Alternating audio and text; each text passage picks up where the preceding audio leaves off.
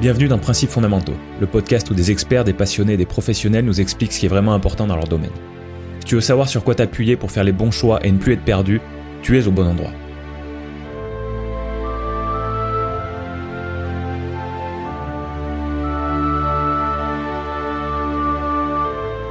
Bonjour chers auditeurs et bienvenue dans l'épisode 14 de Principes fondamentaux. Aujourd'hui, nouveauté.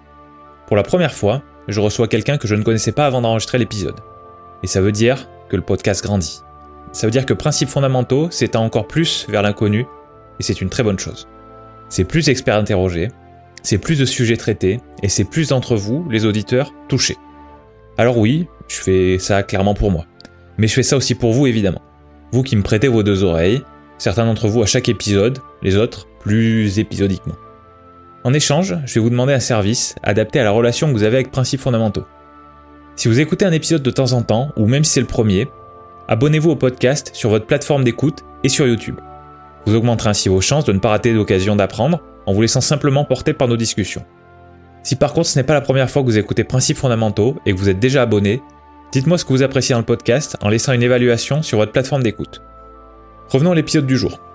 Cet invité, inconnu jusque-là, qui est-ce? Il est passé par l'école française de gastronomie et de management hôtelier Ferrandi Paris. Il a ensuite travaillé un an dans un restaurant étoilé, puis un an dans un bistrot parisien, avant de prendre son poste actuel de sous-chef de cuisine en salle à manger de direction. C'est de ce sujet autour de la restauration en général et de la partie cuisine en particulier dont on va le plus parler dans cet épisode. Mais cet invité a également un côté entrepreneur. Ces dernières années, il a développé plusieurs projets en dehors de son métier principal il se concentre actuellement sur son podcast Nouvel Objectif, centré sur le développement personnel et l'entrepreneuriat. Merci d'accueillir Clément Boisdin. Clément, est-ce que tu peux me, bah, tu peux me parler on, rentrera après dans, le vif du sujet, mais euh, peut-être qu'on va y arriver directement. Est-ce que tu peux me parler de ton métier? Qu'est-ce que qu'est-ce que tu fais? On se connaît pas très bien. C'est ce que je te disais juste avant qu'on commence euh, l'entretien, euh, enfin la discussion, je devrais dire. Euh, t'es es le t'es mon premier invité sur sur principes fondamentaux que je connais euh, aussi peu. Euh, donc euh, les, les auditeurs vont apprendre en même temps que moi. Donc vas-y, je, t'écoute. Je. Parle-moi un peu de ton métier, de ce que tu de ce que tu fais, de je suppose ta passion. Ben ouais ouais ben j'ai moi j'ai j'ai 21 ans du coup donc j'ai commencé j'ai commencé moi la cuisine à l'âge de 15 ans. j'ai commencé en, en alternance donc j'ai fait un bac pro moi dans une école à Paris. Euh, j'ai fait un bac pro sur trois ans, donc en alternance, c'est-à-dire 15 jours à l'école, 15 jours euh, en entreprise. Et, euh, et, pendant ces trois ans, du coup, j'ai appris un peu toutes les bases de la gastronomie française, vraiment les, les, les fondamentaux du coup de, de la cuisine.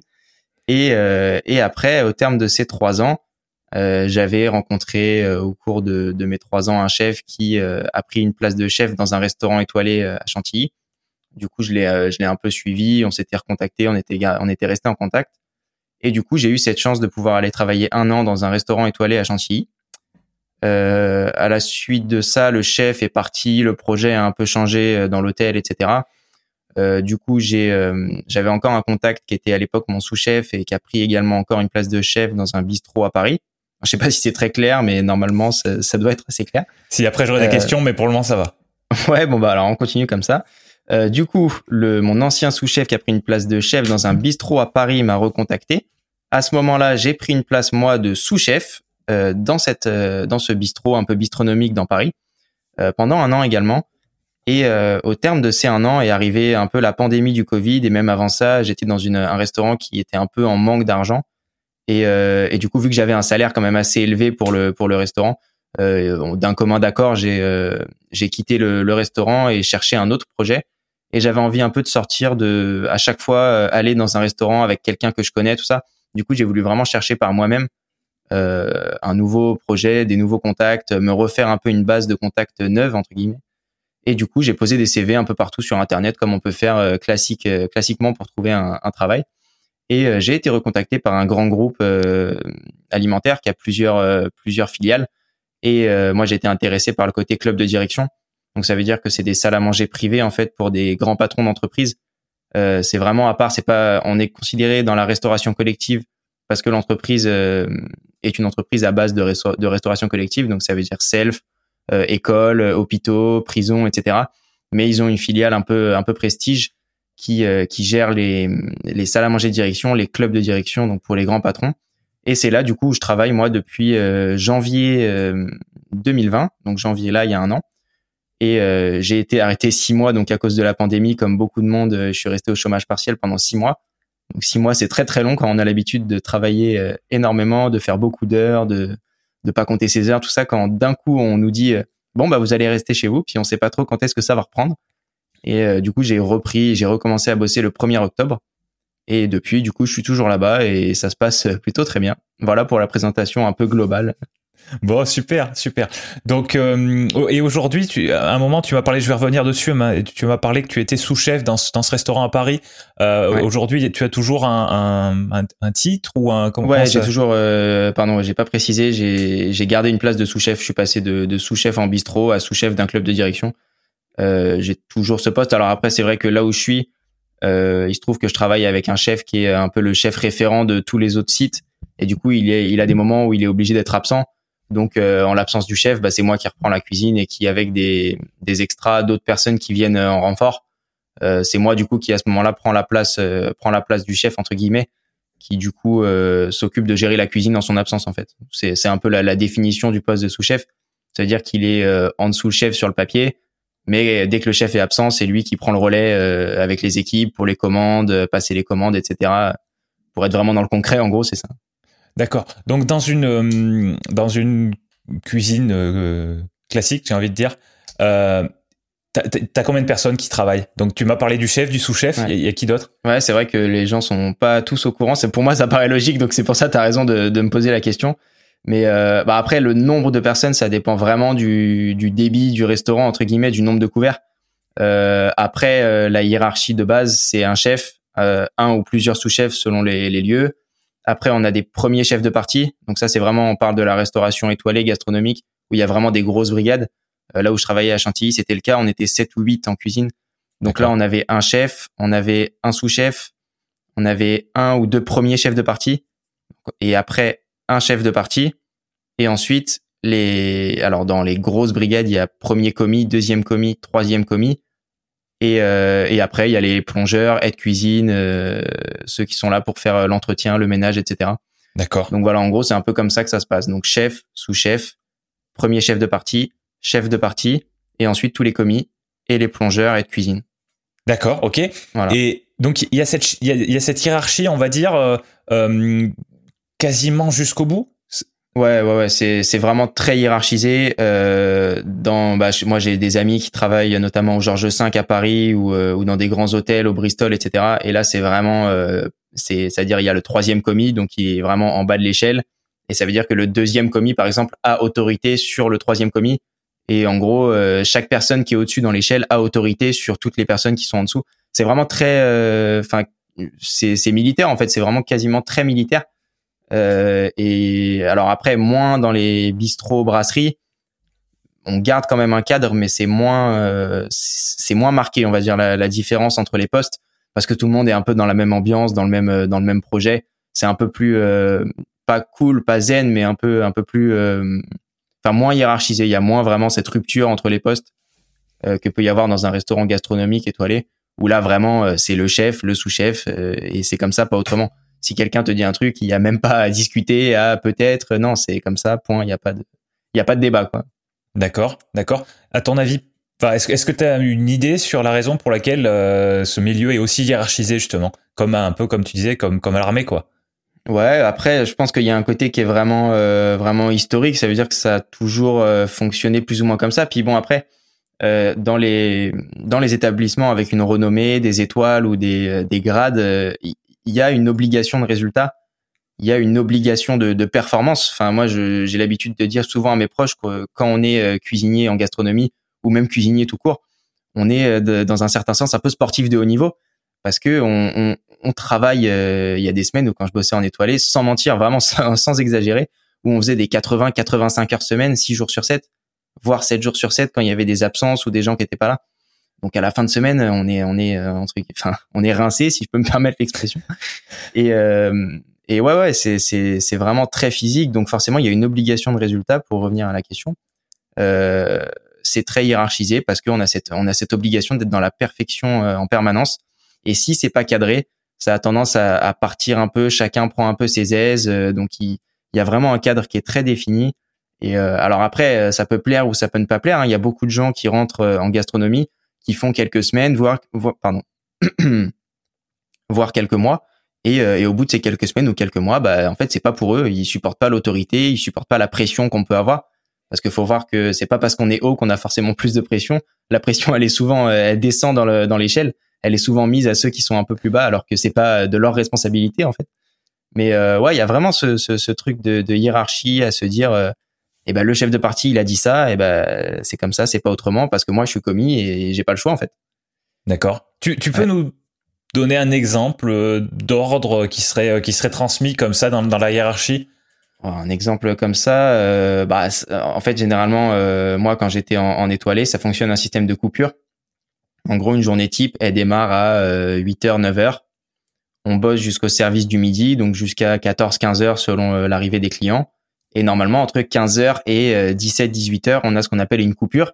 C'est-à-dire, c'est une pause dans la journée où on peut sortir faire ce qu'on veut. C'est censé être un temps off où moi, j'avais la chance d'habiter à 5 minutes, donc on pouvait rentrer à l'appart, faire un peu notre vie à côté, les rendez-vous, le coiffeur, les trucs euh, qu'on peut faire dans une journée quand on est quelqu'un de normal entre guillemets. Et on retourne au boulot après à 18h pour le service du soir jusqu'à 22, 23h, minuit le samedi.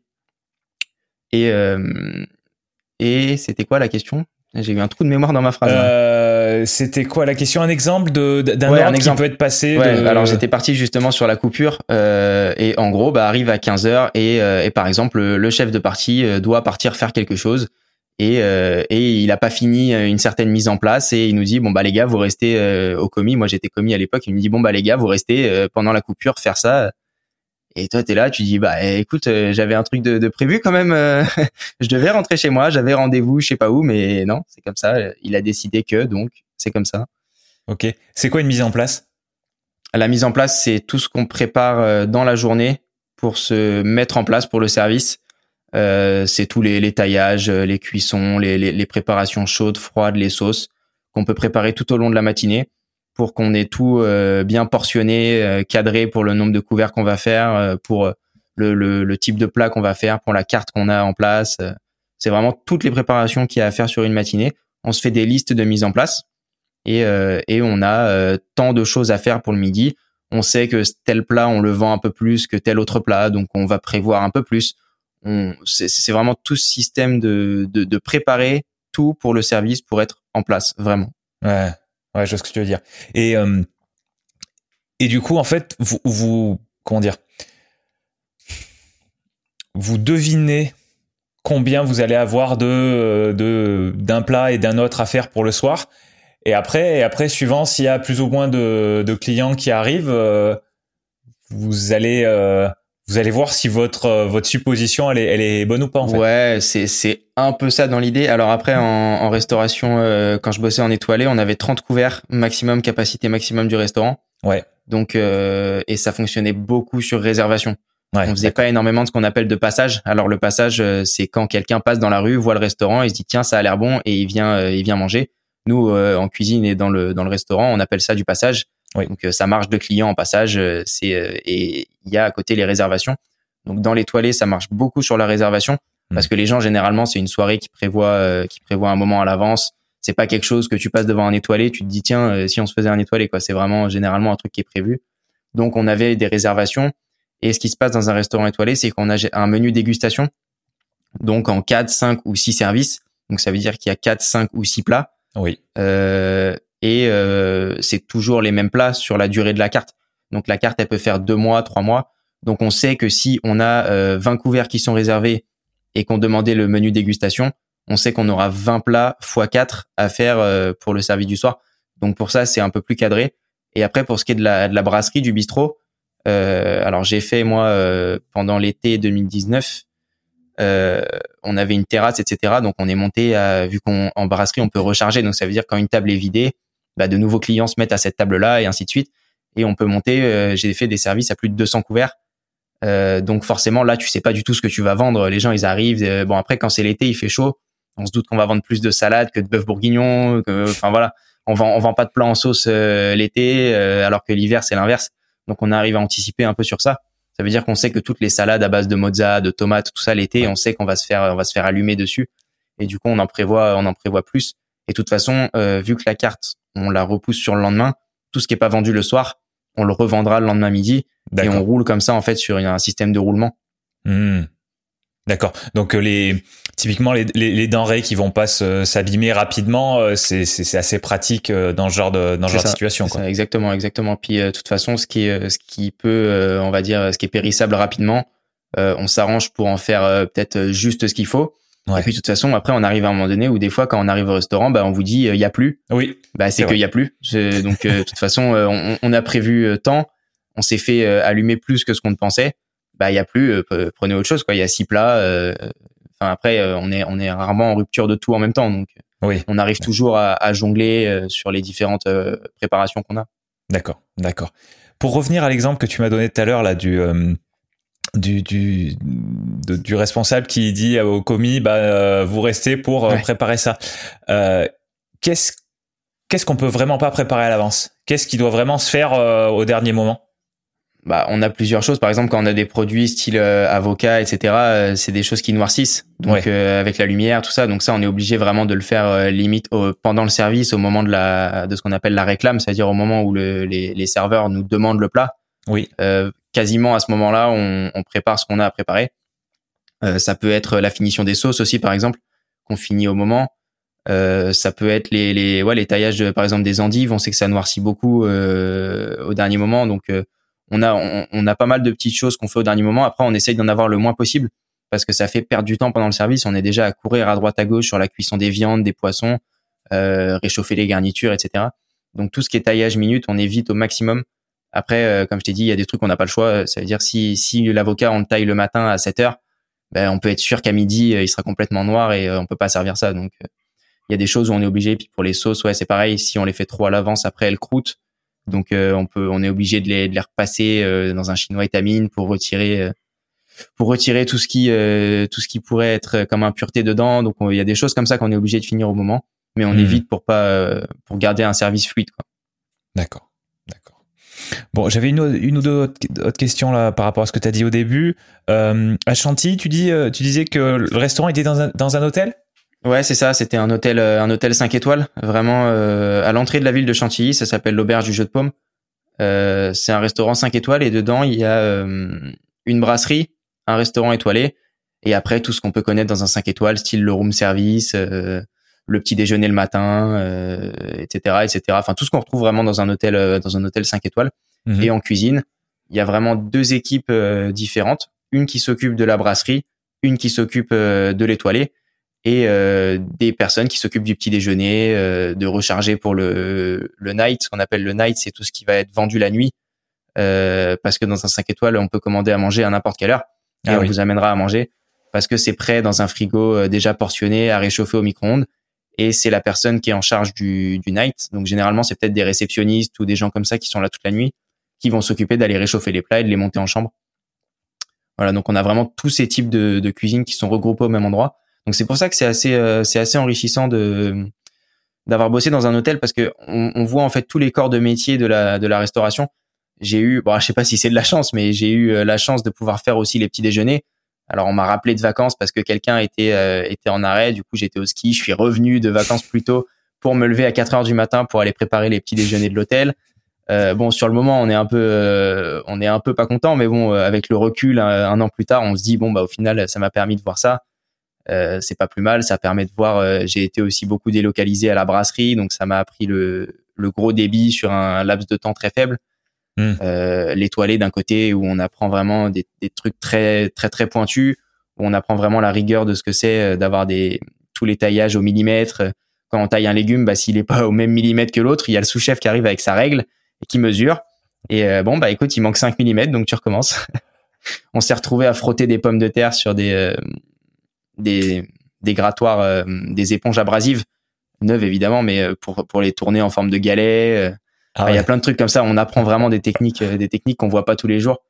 Et c'est en ça que la gastronomie c'est bien. Alors après, on aime, on n'aime pas, mais c'est c'est c'est cadré, c'est voilà. d'accord, d'accord. Et par rapport à cet hôtel, euh, t'as dit hôtel 5 étoiles. C'est lié au nombre, au, nombre d'étoiles de du, du, du, restaurant? Comment ça, comment ça fonctionne? Alors la, la partie hôtel est vraiment indépendante du restaurant. Euh, l'hôtel est 5 étoiles parce qu'il réunit l'ensemble des critères de, de l'hôtellerie de luxe. Donc ça, c'est des inspecteurs qui sont complètement, euh, complètement enfin pas opposés, mais qui sont différents de la restauration. C'est pas du tout les mêmes gens qui viennent évaluer le restaurant que l'hôtel. Euh, pour le restaurant, c'est le guide Michelin que tout le monde doit, doit connaître, avec euh, son système de bibou gourmand pour les brasseries bistronomiques. Euh, après, il y a les un macaron, deux macarons, trois macarons. et pour les et pour l'hôtel, pardon, c'est c'est vraiment des, des, des testeurs d'hôtels différents c'est le ministère du Tourisme qui, qui vient gérer ça. Et euh, là, c'est plus vraiment sur des critères style le spa. Euh, est-ce que le spa machin Est-ce que les chambres sont bien nettoyées Est-ce que les chambres sont assez grandes Les équipements qu'il y a vraiment autour Est-ce qu'on peut commander à manger à toute heure euh, Est-ce qu'on peut, enfin, tout ce qu'on peut faire dans un hôtel de luxe, c'est vraiment des critères à part du restaurant. ça n'a rien à voir. Mais après, généralement, mais, dans un hôtel 5 étoiles, du coup, le, le, le, nombre d'étoiles au guide Michelin de, du, du, restaurant gastronomique de l'hôtel c'était, tu, te rappelles ce que c'était? J'avais, euh, c'était un restaurant une étoile. Ouais. Une étoile. J'ai, bossé dans un restaurant une étoile et euh, et ouais, là c'est là c'est le guide Michelin qui définit vraiment les étoiles. Et pour ce qui est de l'hôtellerie, alors après généralement dans les cinq étoiles, c'est vrai que c'est c'est souvent qu'on a des restaurants gastronomiques uh-huh. parce que la clientèle euh, est présente à cet endroit-là. Et du coup forcément il faut un standing derrière euh, pour euh, donner à manger à ces personnes-là. Hmm. forcément. Et c'est pour ça qu'on retrouve généralement les, les restaurants étoilés dans des hôtels palaces 5 étoiles. Forcément c'est là où il y a la clientèle pour ce genre de restaurant.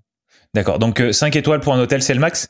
Ouais c'est le maximum d'accord il y a 5 étoiles c'est le maximum et après il me semble qu'il y a 5 étoiles palace avec le vraiment l'agrément palace et là, euh, je, alors je connais pas les, les, critères sur le sur le bout des doigts, mais c'est vraiment c'est le, le, haut haut de gamme, euh, le 5 étoiles Palace, c'est minimum euh, pour avoir un ordre d'idée, 1000 1500 euros la nuit en période creuse.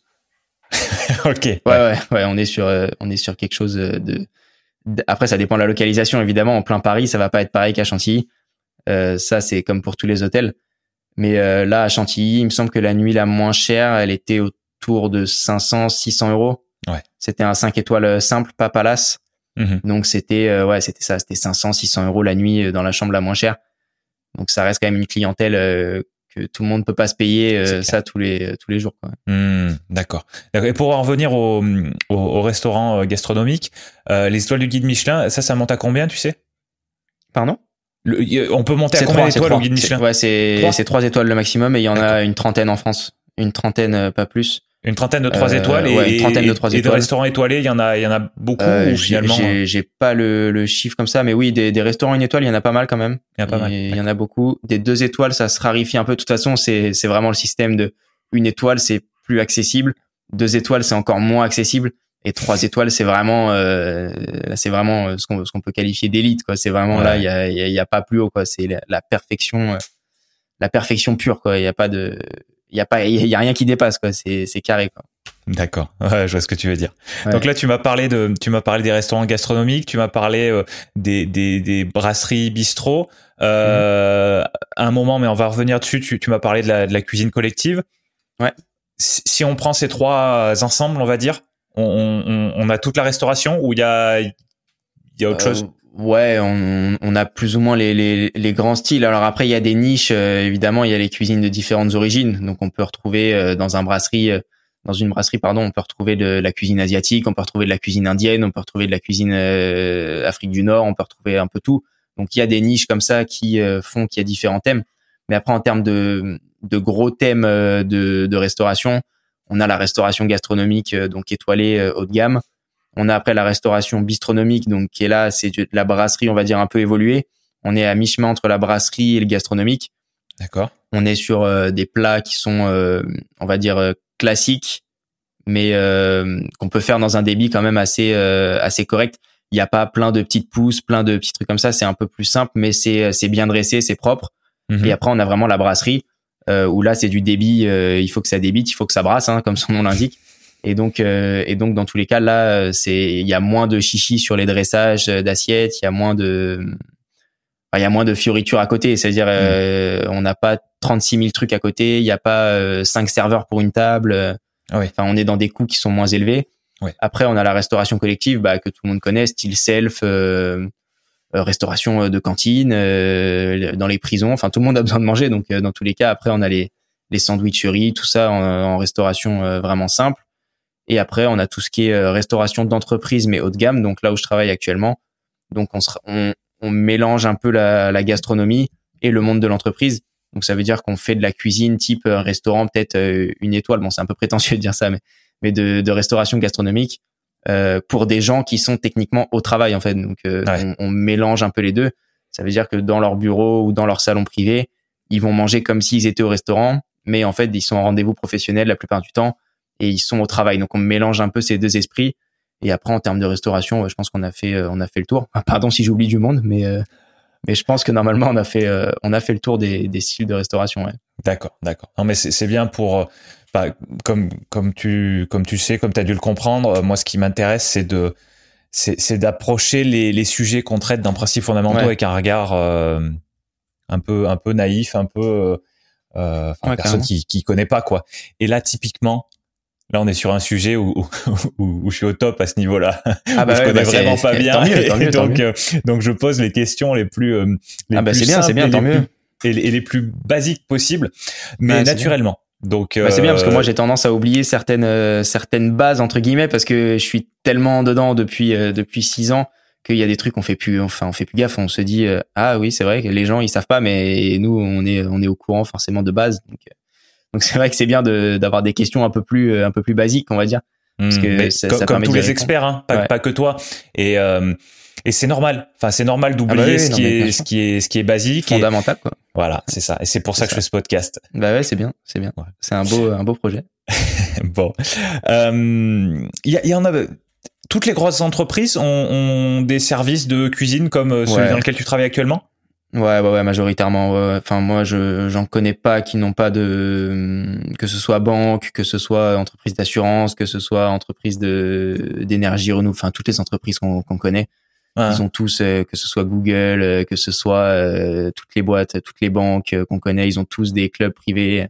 Bah, en fait, c'est pour faire simple, c'est un peu le lieu où ils sont dans leur tour, ils sont dans leur dans leur bureau ils reçoivent des très gros clients pour des très très gros contrats et ils n'ont pas forcément euh, le temps ni l'envie d'aller se déplacer dans un restaurant, d'aller euh, de sortir, de, de, faire des réservations dans des restaurants, de pas savoir vraiment comment ça se passe, de pas avoir la main dessus en fait. Ils adorent avoir la main sur tout ce qui se fait. Hmm. Et euh, le fait d'avoir leur propre restaurant dans leur tour, bah déjà ils ont juste à prendre l'ascenseur et ils sont au resto, c'est c'est quand même incroyable. Et, euh, et en plus ça leur permet d'avoir la main. Ça veut dire que nous, euh, enfin mon, quotidien en ce moment, c'est de m'adapter à toutes les exigences, les contraintes, les demandes, euh, toutes les demandes de tous les PDG. Eh ben on s'adapte à tout ce qu'ils ont et ils ont du coup un menu un peu un peu personnalisé, enfin même complètement personnalisé. Alors c'est une organisation, c'est clair, mais mais ouais ouais c'est c'est très pratique pour eux et donc tous ont un peu ce, ce système là de clubs de direction privée où ils peuvent recevoir leurs gros clients, où euh, ils reçoivent les journalistes. Ce midi, on avait encore des journalistes à manger euh, qui faisaient une interview. Ils demandent de poser euh, les plats, les entrées, les desserts sur table pour que personne ne rentre, parce qu'il y a des infos confidentielles qui sortent, parce que c'est des interviews, parce qu'ils n'ont pas envie d'être dérangés, tout simplement. Et ouais, ouais, ils ont tous ce, ce, système un peu de club privé où ils peuvent faire un peu entre guillemets ce qu'ils veulent, quoi. Hmm, d'accord, d'accord. Et donc toi, tu travailles pour une entreprise qui qui qui gère différents clubs privés, mais toi, tu es assigné à, au club privé d'une entreprise? C'est ça, exactement. En gros, euh, pour schématiser, il y a une, euh, je, je, bosse pour une entité. Alors, bon, je peux dire le nom, ça, qui s'appelle Compass Group. Euh, c'est le groupe Compass. En gros, euh, ils sont propriétaires de Medirest, Scholarest, euh, Eurest. Tout des fois, ces, ces camions qu'on voit un peu euh, devant les écoles, tout ça. Ça, c'est eux qui gèrent tout ça. Et ils ont une filiale Prestige qui s'occupe donc de pas mal de clubs. Alors après, c'est un milieu, il y a de la concurrence. Hein. Il y a énormément de boîtes euh, comme celle où je bosse qui, qui proposent ce genre de service. Donc en fait, ça, ça fonctionne par, euh, par contrat. Euh, ils signent des contrats avec des entreprises sur une durée déterminée et ça fonctionne sur appel d'offres en fait. Donc ça veut dire que euh, la grosse entreprise va faire une appel, va faire un appel d'offres pardon pour pour son club de direction pour savoir qui va va intégrer le club de direction. Et après, c'est au, au, plus offrant, au meilleur contrat qui va euh, qui va remporter la mise et qui va remporter le club. Et, et après, ça fonctionne vraiment comme ça. Donc oui, oui, oui. Voilà. D'accord, d'accord, très bien. Bah encore un truc que je, je ne savais pas. Ouais, ouais. voilà. Et, et, et, même, même, tu vois, je m'étais jamais posé la question par rapport à quelque chose qui est plus tout le monde connaît, c'est la, la, la, la, cantine à l'école ou ce genre bah, de choses. Ah, bah, euh, et en fait, ça, ça fait réaliser que bah, que tout n'est pas préparé par les gens qui travaillent à l'école en fait. Et que, non, bah non, non. Hmm. non ben, au contraire, ça veut dire que dans la plupart des endroits, tous ceux qui font à manger dans les écoles, dans les prisons, tout ça, c'est c'est pas du tout des fonctionnaires payés par l'État. C'est euh, c'est une entreprise extérieure qui remporte un appel d'offres et qui gagne le marché et euh, les avantages et les inconvénients qui vont avec. Bon, généralement, on essaye de gagner des contrats où il y a plus d'avantages que d'inconvénients, évidemment. Mais euh, mais après, c'est un c'est un système qui fonctionne comme ça, qui tient comme ça. Ça veut dire que les entreprises ont un besoin euh, de quelqu'un qui gère leur club et euh, les entreprises qui proposent ça ont besoin de gérer le plus de clubs possible pour générer des revenus et euh, pouvoir placer tous ces salariés euh, à différents postes. Quoi. Mmh. Ouais, je comprends bien. Et ça marche pareil pour les écoles, pour les euh, pour tout en fait. Ouais. D'accord, d'accord. Bon, bah on alors a, après, c'est, c'est, enfin, pardon, je te coupe, mais c'est, c'est pas du tout le même personnel, en fait. C'est-à-dire qu'il y a vraiment une sélection sur le type d'établissement. Ça veut dire que moi, par exemple, euh, vu que j'ai un profil à être dans un club, euh, je me retrouverai pas dans un self. Alors, euh, Ouais. j'ai rien contre les selfs, hein, c'est, c'est, il en faut et c'est très bien. Mais, euh, mais c'est pas du tout le même style de, de, de restauration. Comme si on met un chef de self dans un club, bah, ça risque d'être plus compliqué au début. Alors après, euh, on s'adapte, mais c'est sûr que chacun a son corps de métier. Et c'est pas parce qu'on est dans cette entreprise-là qu'on peut être basculé d'un self à un club, à un, Oui, ça à un hôpital, à tout ça. Voilà, c'est vraiment, euh, c'est très sectorisé. Hmm, non, mais c'est c'est très clair. T'arrives avec des avec des une spécialité en quelque C'est ça, sorte. c'est ça exactement, c'est exactement ça. C'est-à-dire soit on est plus à l'aise dans le, le gros débit, le self, Oui. soit alors après on a des selfs aussi haut de gamme maintenant. Hein, euh, on fait des selfs qui sont euh, qui sont vraiment euh, évolués, on va dire. Il D'accord. y a des selfs plus basiques. Après, il y a ce qui se passe dans les prisons, dans les écoles. Euh, Là, c'est ce qu'on connaît, hein, de toute façon. Et, euh, et après, on a ce système donc de club de direction pour vraiment les, les, les plus grosses entreprises euh, françaises et étrangères qui ont des sièges euh, en France. Et même, euh, alors moi, je suis dans un groupe qui est international, donc ils ont des contrats dans le monde entier. Mais, euh, mais en tout cas, pour Paris, euh, oui, tout, tout- tous les sièges sociaux qui sont à Paris ont des salles à manger, euh, des salles à manger privées par, gérées par ce type de prestataire, en fait. Hmm, D'accord, d'accord.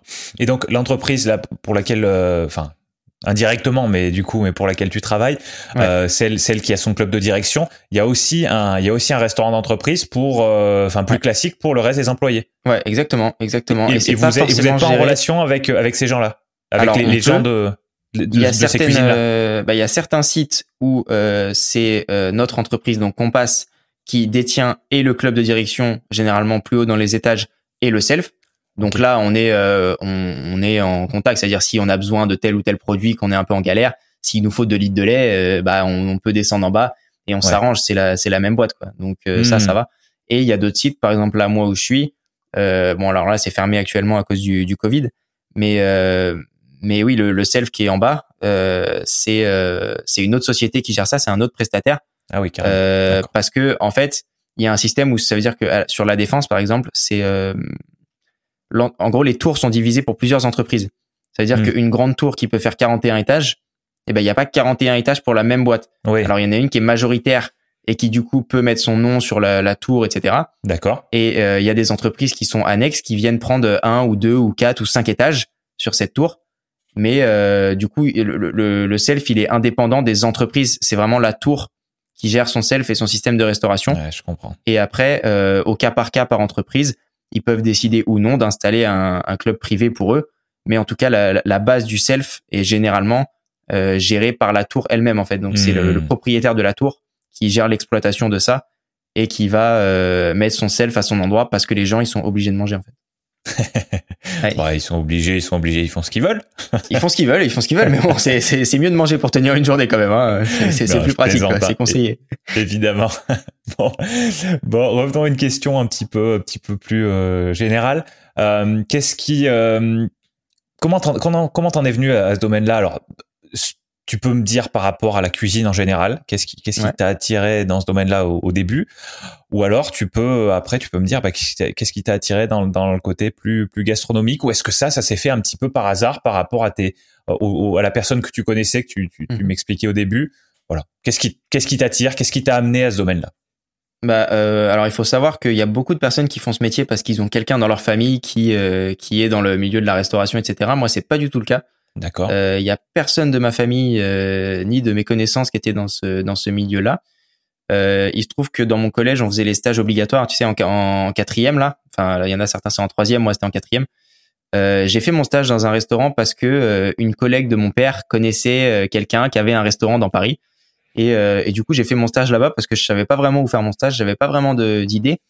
Et euh, j'aimais toujours bien faire à manger un peu avec ma mère euh, le, le week-end, tout ça. J'ai toujours euh, été attiré par ça, mais sans plus, tu vois, pas vraiment dans le mode je vais faire mon métier de ça. Euh, Enfin, je vais en faire mon métier de ça, pardon. Euh, et du coup, j'ai fait mon stage dans ce, dans ce restaurant qui s'appelle La Ravigote dans le 11e arrondissement de Paris. Si vous êtes sur Paris, n'hésitez pas. Ils font de la vente à emporter en ce moment. Et, et du coup, j'ai fait mon stage là-bas pendant une semaine et, et j'ai accroché tout de suite avec le, le avec le métier euh, vraiment en général. Ah ouais. Alors euh, j'ai eu un, une sorte de coup de foudre vraiment genre euh, c'est à dire que quand tu te lèves le matin et que tu es content d'aller au boulot, tu sais que euh, que c'est ça qui que que tu veux faire plus tard en fait. Et j'ai eu cette chance de trouver ça pendant ce stage. Et euh, du coup, à la suite de ce stage, j'ai dans ce même restaurant euh, pendant mes vacances scolaires, pendant l'été, j'allais faire des stages d'une semaine, de deux semaines, même, enfin gratuitement, juste pour voir, pour voir vraiment comment ça se passait, pour apprendre un peu tout ça. Et euh, à la suite de ce moment-là, je me suis renseigné du coup sur euh, les formations. Enfin, j'y connaissais vraiment rien. J'étais vraiment novice dans le domaine. Et je me suis renseigné sur Internet. J'ai regardé les classements des meilleures écoles, euh, un peu pour voir euh, comment on faisait pour postuler, comment ça, comment se déroulait l'apprentissage, etc. Et euh, du coup, je suis tombé sur l'école, euh, l'école Ferrandi, donc à Paris. J'ai posé des dossiers dans plusieurs écoles. Alors j'ai eu la chance d'être d'être accepté dans, dans trois écoles à Paris.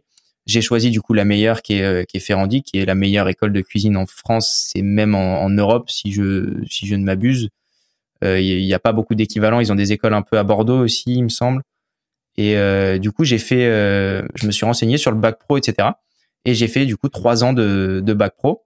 Mhm. Euh, et comme je t'ai dit tout à l'heure, au cours de ces trois ans, euh, j'étais dans une école où on faisait pas mal de, de concours. Ils organisaient eux pas mal de concours et ils avaient besoin de commis, donc euh, de petites mains pour aider les chefs sur les concours.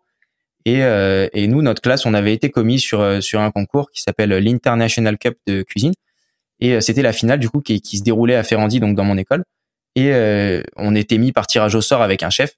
Et moi, j'ai été mis j'ai été mis avec Julien Lucas, donc qui est maintenant qui a son propre restaurant au Luxembourg au jour d'aujourd'hui.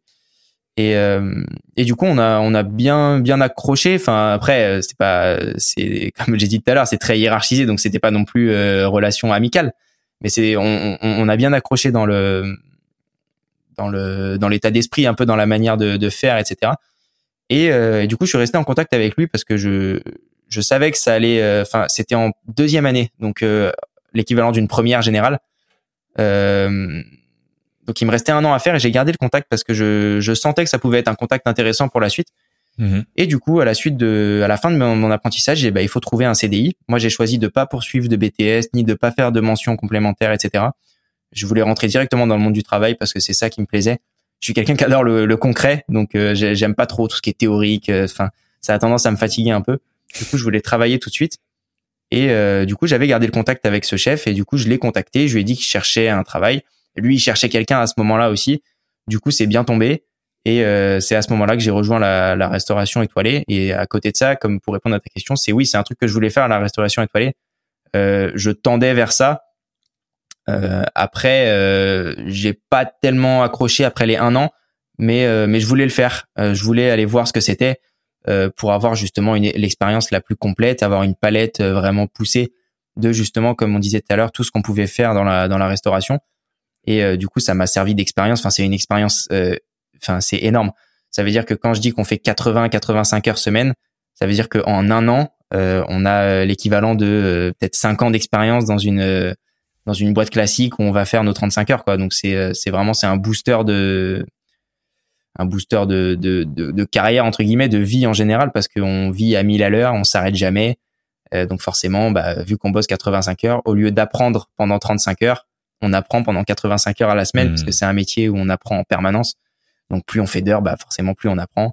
On voit des trucs qu'on se dit euh, plus tard quand moi je serai chef, je ferai pas comme ça. Ou plus tard quand moi je serai chef, bah ça j'aime bien donc je garde. euh, Il y a plein de choses comme ça où on se dit euh, voilà, on- en fait on apprend au quotidien. Enfin il y a beaucoup de métiers. on apprend tout le temps. La cuisine en fait partie et, en fait bien partie parce que c'est vrai qu'on on, on, maîtrise jamais toujours tout. On, on a la chance d'avoir un métier où on est créatif, où on peut vraiment faire ce qu'on veut. On a une liberté qui est assez incroyable. Donc au niveau de la créativité, on apprend sans cesse. Il y a toujours des, des associations qu'on n'avait pas pensé, qu'on n'avait pas vues. Et là, j'ai l'impression que je suis en train de dévier un peu de la question de base. Mais c'est pas grave, c'est pas grave. Parce que je parle beaucoup, je, me dis je parle beaucoup, mais euh, mais je dévie un peu de la, de la question de base. Mais ouais, en gros, on, enfin, on a compris l'idée quoi. C'est c'est vraiment le but de, de voir tout. De... Et la question à la base, c'était qu'est-ce que, pourquoi j'ai fait ça Et on en est là maintenant? Ouais, ouais, mais c'est mais c'est très bien, c'est très bien. Mais j'ai une autre question là. Est-ce que euh, tu m'as dit, euh, tu m'as dit dès ton dès ton stage de, de quatrième, euh, tu, tu, y allais, tu y allais avec plaisir en fait. Ouais, euh, c'est clair. Tu te rappelles ce que tu as ressenti? Tu te rappelles ce qui faisait que bah, que tu y allais avec plaisir en fait dès, dès le début? Qu'est-ce qui qu'est-ce qui t'a emballé tout de suite quoi? Bah, en vrai, j'ai souvent entendu des gens qui, quand ils allaient au boulot, quand machin, le, le boulot c'était un truc où, pardon, où le boulot c'était un truc, une contrainte en fait. Et, enfin, je, je, l'ai pas du tout ressenti comme ça. C'est-à-dire, je me levais le matin, c'était dur, c'était physique. J'avais euh, à l'époque de mon stage, il faut dire, j'avais j'avais quoi? J'avais 12 ans. J'ai fêté mes 12 ans à la fin de mon stage. J'avais 12 ans. Alors un, un, un, gamin de 12 ans, tout seul dans le métro pour partir dans le 11e, euh, c'est pas commun. On se dit, c'est c'est alors c'est ça arrive, mais c'est pour aller bosser, c'est-à-dire pour aller à l'école. Il y en a à Paris qui prennent le métro même à 10 ans, mais pour aller au travail euh, à 12 ans, tu vas pas au travail. C'est-à-dire c'est c'est on fait pas ça. Et, euh, et, et, le fait de faire tout ça, euh, je me suis dit que si ça me posait aucun problème, c'est que c'était pas une contrainte pour moi. Et, euh, et en plus, le côté vraiment concret des choses, le côté euh, vraiment, il n'y a pas vraiment, enfin, il y a de la théorie parce qu'on travaille les menus euh, avec le temps. Plus ça va, plus on travaille, plus on réfléchit. Mais à la base, quand on arrive dans ce métier, on est vraiment très naïf, quoi. Quand on connaît rien, on connaît personne, on n'a pas d'a priori, on n'a pas d'attente. Du coup, euh, on y va, on voit ce que ça donne. Et puis avec le temps, je me suis rendu compte que c'était pas du tout une contrainte pour moi et, euh, et c'est venu naturellement en fait. Il n'y a pas vraiment eu de, de déclic. Ça s'est vraiment fait, euh, ça s'est fait tout seul. C'est-à-dire j'ai fait mon stage, j'ai euh, j'ai adhéré euh, grave sur le métier, je me suis renseigné sur comment on faisait, et puis c'est parti. Alors après, euh, évidemment là, on dirait que c'est que c'est une utopie, mais mais c'est enfin c'est pas top chef la cuisine. C'est-à-dire il y a des moments où c'est dur. J'ai failli lâcher plusieurs fois, et, et je prenais cet exemple moi avec ma copine aussi qui savait pas trop quoi faire. Euh, pour expliquer un peu mon métier, j'ai tendance à dire que euh, c'est un peu comme quand il y a un tsunami qui nous arrive dessus. Alors au début, c'est compliqué parce qu'on voit la grosse vague, on est dans le, le, chahut, tout ça, on c'est vraiment compliqué. Et donc ça, je parle quand on est dans les dans les petits postes, style commis, euh, vraiment premier chef, enfin pardon, euh, quand on est vraiment commis, ouais, quand on est vraiment stagiaire commis, là on est vraiment dans le moment où c'est dur, c'est-à-dire on se fait on se fait entre guillemets défoncer de tous les côtés. Euh, c'est vraiment, c'est vraiment dur. Il y en a énormément, énormément qui craquent. Et euh, je pars du principe que quand tu arrives à passer la vague du tsunami, et eh ben derrière, c'est c'est calme plat. Et là, je suis arrivé à la place de, de sous-chef. Et quand tu arrives à des places à responsabilité, t'es un peu plus tranquille mentalement. C'est-à-dire, on, on, te met la pression, mais sur des pressions de résultats, pas sur des pressions de. Hum, c'est pas physique. Ça veut dire, enfin, ça, ça reste un métier. Enfin, c'est pas très clair, mais ça reste physique. Mais on est plus dans la charge mentale euh, ça veut dire on, on, a plus de la pression mentale sur ce qu'on doit faire et on est plus tranquille, on est plus posé en fait, on est moins dans le dans le rush quotidien de courir partout comme un commis qui doit faire tout vite rapidement rapidement. Hmm. On est plus posé et en fait voilà, en gros, il y a ceux qui font et il y a ceux qui réfléchissent. Et quand on passe le tsunami, on arrive dans la catégorie des gens qui réfléchissent. Et à ce moment-là, on, on a de la pression mais c'est pas la même. Voilà. Hmm. Je sais pas si c'est très clair. Si, si, si, je comprends très bien ce que tu veux dire. là, tu es, dans un poste où tu t'occupes plutôt de la stratégie, on va dire, que, voilà. que de, que, Alors réaliser les choses. On, est une petite brigade, donc il y a que un chef et un sous-chef. On est deux avec généralement un plongeur et des, des stagiaires, des apprentis. Hmm. Mais euh, donc du coup, je suis, on est obligé avec le chef de, de vraiment mettre la main à la pâte et on fait tout le menu de A à Z. Mais euh, mais on est dans des postes où on a la légitimité de se dire euh, voilà, j'ai envie de faire comme ça, donc je fais comme ça. C'est-à-dire, c'est moi qui, qui m'impose ma marche à suivre. C'est pas quelqu'un qui va venir me voir toutes les 10 secondes. Tiens, tu peux faire ça. Tiens, tu peux faire ci. Enfin, c'est pas tu peux. C'est tiens, tu fais ça. Tiens, tu fais ci. Et, euh, et voilà, là, c'est moi qui me dis euh, bon bah écoute Clément, tu vas faire ci, tu vas faire ça, parce que hmm. sinon tu seras pas en place pour ton service. Donc en fait, c'est moi qui bosse pour moi. Je, je, je bosse pas pour la pour le travail de quelqu'un d'autre. C'est-à-dire, je bosse et je récupère la gloire qui va avec. Quoi. Je travaille pas pour quelqu'un d'autre. C'est un peu dans cet esprit-là, quoi. D'accord. Il y a des. Euh, bah, ça revient un petit peu à ma question d'avant euh, par rapport à ton ressenti, qui, ce qui t'a emballé, mais même maintenant, euh, quels sont les comment dire Qu'est-ce est-ce qu'il y, est qu'il y, a des moments, tu, je sais plus si c'est un terme que tu as employé, mais est-ce qu'il y a des moments de, de fierté, de reconnaissance, de, de euh, un moment où je sais pas ton, ton plat est terminé, tu te dis ouais j'ai fait ça, c'est hyper concret. Et après il y a les il y a, y a, les clients qui qui, euh, qui, qui, vont manger ce que tu as fait. C'est ça. Voilà, c'est ça que je me demande en fait. Qu'est-ce qui qu'est-ce qu'on ressent? Bah après c'est c'est un métier qui est un peu du, du domaine de l'artistique en fait. On, on, on, vend quelque chose aux gens, mais on vend pas un objet, on vend pas quelque chose, on vend un moment en fait. On vend un, on vend une sensation, une on, on, on, vend quelque chose de une émotion voilà c'est le mot que je cherchais. On vend une émotion et, et, et à travers cette vente d'émotion quand le nous on a mis tout notre cœur dans ce qu'on fait on passe notre matinée euh, à faire à faire un dessert ou un plat et que euh, l'assiette elle revient vide et que le maître d'hôtel ou le serveur revient et nous dit euh, le client il a adoré il a dit vraiment très très bon bah voilà tu vois ma journée elle est gagnée. Moi je me dis c'est bon tu vois j'ai fait mon truc. Et en fait tu as une sorte de reconnaissance euh, sorte de, de, booster de dopamine, genre qui te dit euh, bon bah ce que t'as fait, c'était ça, ça a plu et ça te mhm. donne envie de continuer, de retrouver cette sensation. C'est un truc qui est très addictif en fait. Quand tu commences à faire ça, euh, quand on te fait des bons retours, bah, t'as envie d'aller chercher encore un meilleur retour, d'élaborer encore plus le plat, de tout ça. Mais alors ça arrive que ça marche pas et là c'est dur parce que on, on, on met tout notre cœur, on se donne à fond dans le projet, dans le dans le plat qu'on veut faire, dans le truc. Et quand ça plaît pas trop ou quand on fait goûter à un collègue ou un truc et qu'il te dit ouais, tu te dis ah ouais, moi c'est tout, ok, parce que ça fait quand même cinq heures que je suis dessus et j'y croyais, tu vois. Donc euh, ouais, il y a des moments où c'est très dur, mais après tu tu relativises, tu te dis que bon, tout le monde les goûts et les couleurs, tout le monde c'est pas pareil. Il y a des gens qui vont accrocher, il y a des gens qui vont pas aimer. C'est mm. on vend une prestation de de service et on vend un, un moment. Donc il y a des gens qui apprécient certains moments, d'autres non. Euh, après, on essaye de plaire à la majorité de personnes, mais bon, comme comme dans tout, on peut jamais plaire à tout le monde. Hmm. Donc, on essaye d'avoir après de se mettre un peu cette euh, pas cette barrière, mais cette bulle autour de soi, de se dire euh, c'est pas parce qu'une personne m'a dit ça que c'est forcément euh, la vérité. C'est jamais tout noir ou tout blanc. Il y a toujours il y a toujours des trucs à tirer de positif. Donc donc voilà. Après, ouais, on ressent vraiment une sensation. C'est c'est vraiment kiffant quand les assiettes reviennent vides, quand les clients viennent même nous voir en cuisine, nous dire vraiment c'était bon. voilà, c'est c'est on, on est payé avec ça entre guillemets. Alors bon, pas que hein, évidemment, mais euh, mais oui, c'est c'est c'est cette reconnaissance qui est géniale dans ce métier et qu'on retrouve pas dans beaucoup de métiers, à part les métiers de scène, d'artistique. Euh, c'est vrai que la sensation d'avoir un public qui apprécie ce qu'on fait, hmm. bah, quand on est tout seul dans son bureau, tout ça, c'est vrai qu'on a moins, euh, on a peut-être moins cette cette relation avec un public entre guillemets quoi. c'est c'est voilà, c'est sur ça en fait.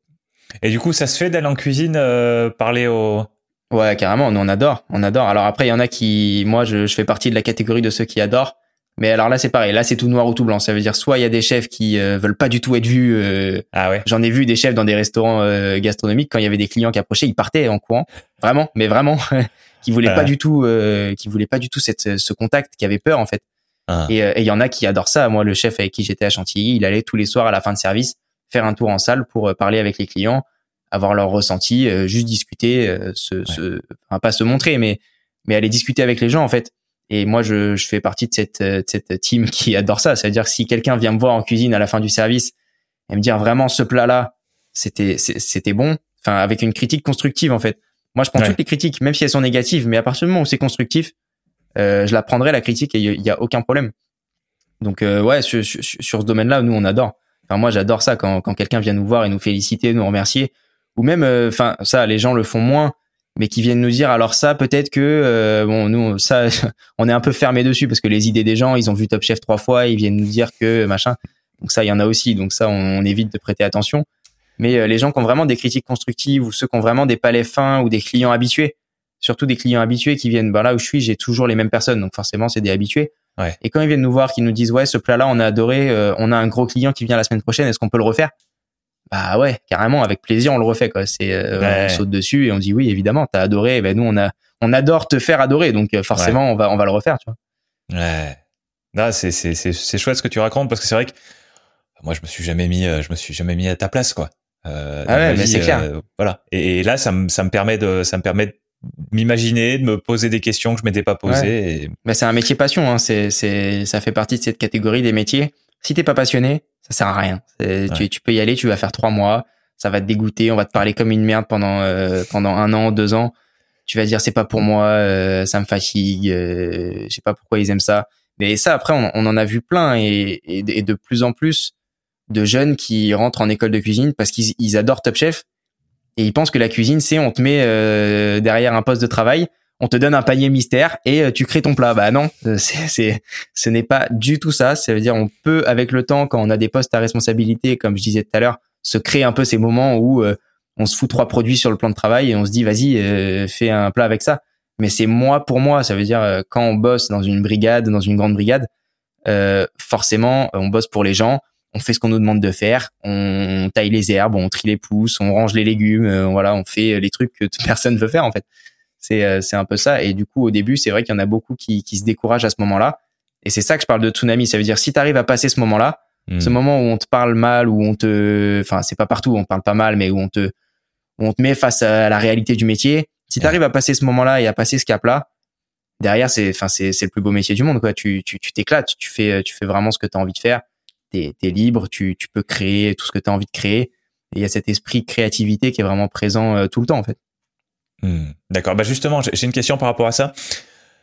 Comment est-ce que comment est-ce que tu crées tes plats? Comment est-ce que tu crées tes euh, tes menus? Euh, bah, C'est une bonne question. C'est une bonne question parce que j'y pensais. Euh, je, je, me, je, me, demandais moi sur sur mon podcast euh, en, en, termes d'épisodes et je me suis dit si j'allais peut-être pas faire un sujet sur euh, comment créer un plat. Mais bon, je me suis dit que ça parlerait pas trop aux gens. Du coup, c'est bien que tu me poses la question pour le faire euh, au cours d'une autre d'un autre entretien. Mais en gros, essaye là de t'imaginer, je sais pas le goût de, je sais pas d'une tomate. Ouais. Est-ce que tu arrives à t'imaginer le goût d'une tomate en bouche? Oui, je crois, oui et eh ben si tu te mets avec genre du vinaigre balsamique ou euh, ou de la mozza, tu vas avoir le goût de la tomate mozza dans ta bouche. Ouais.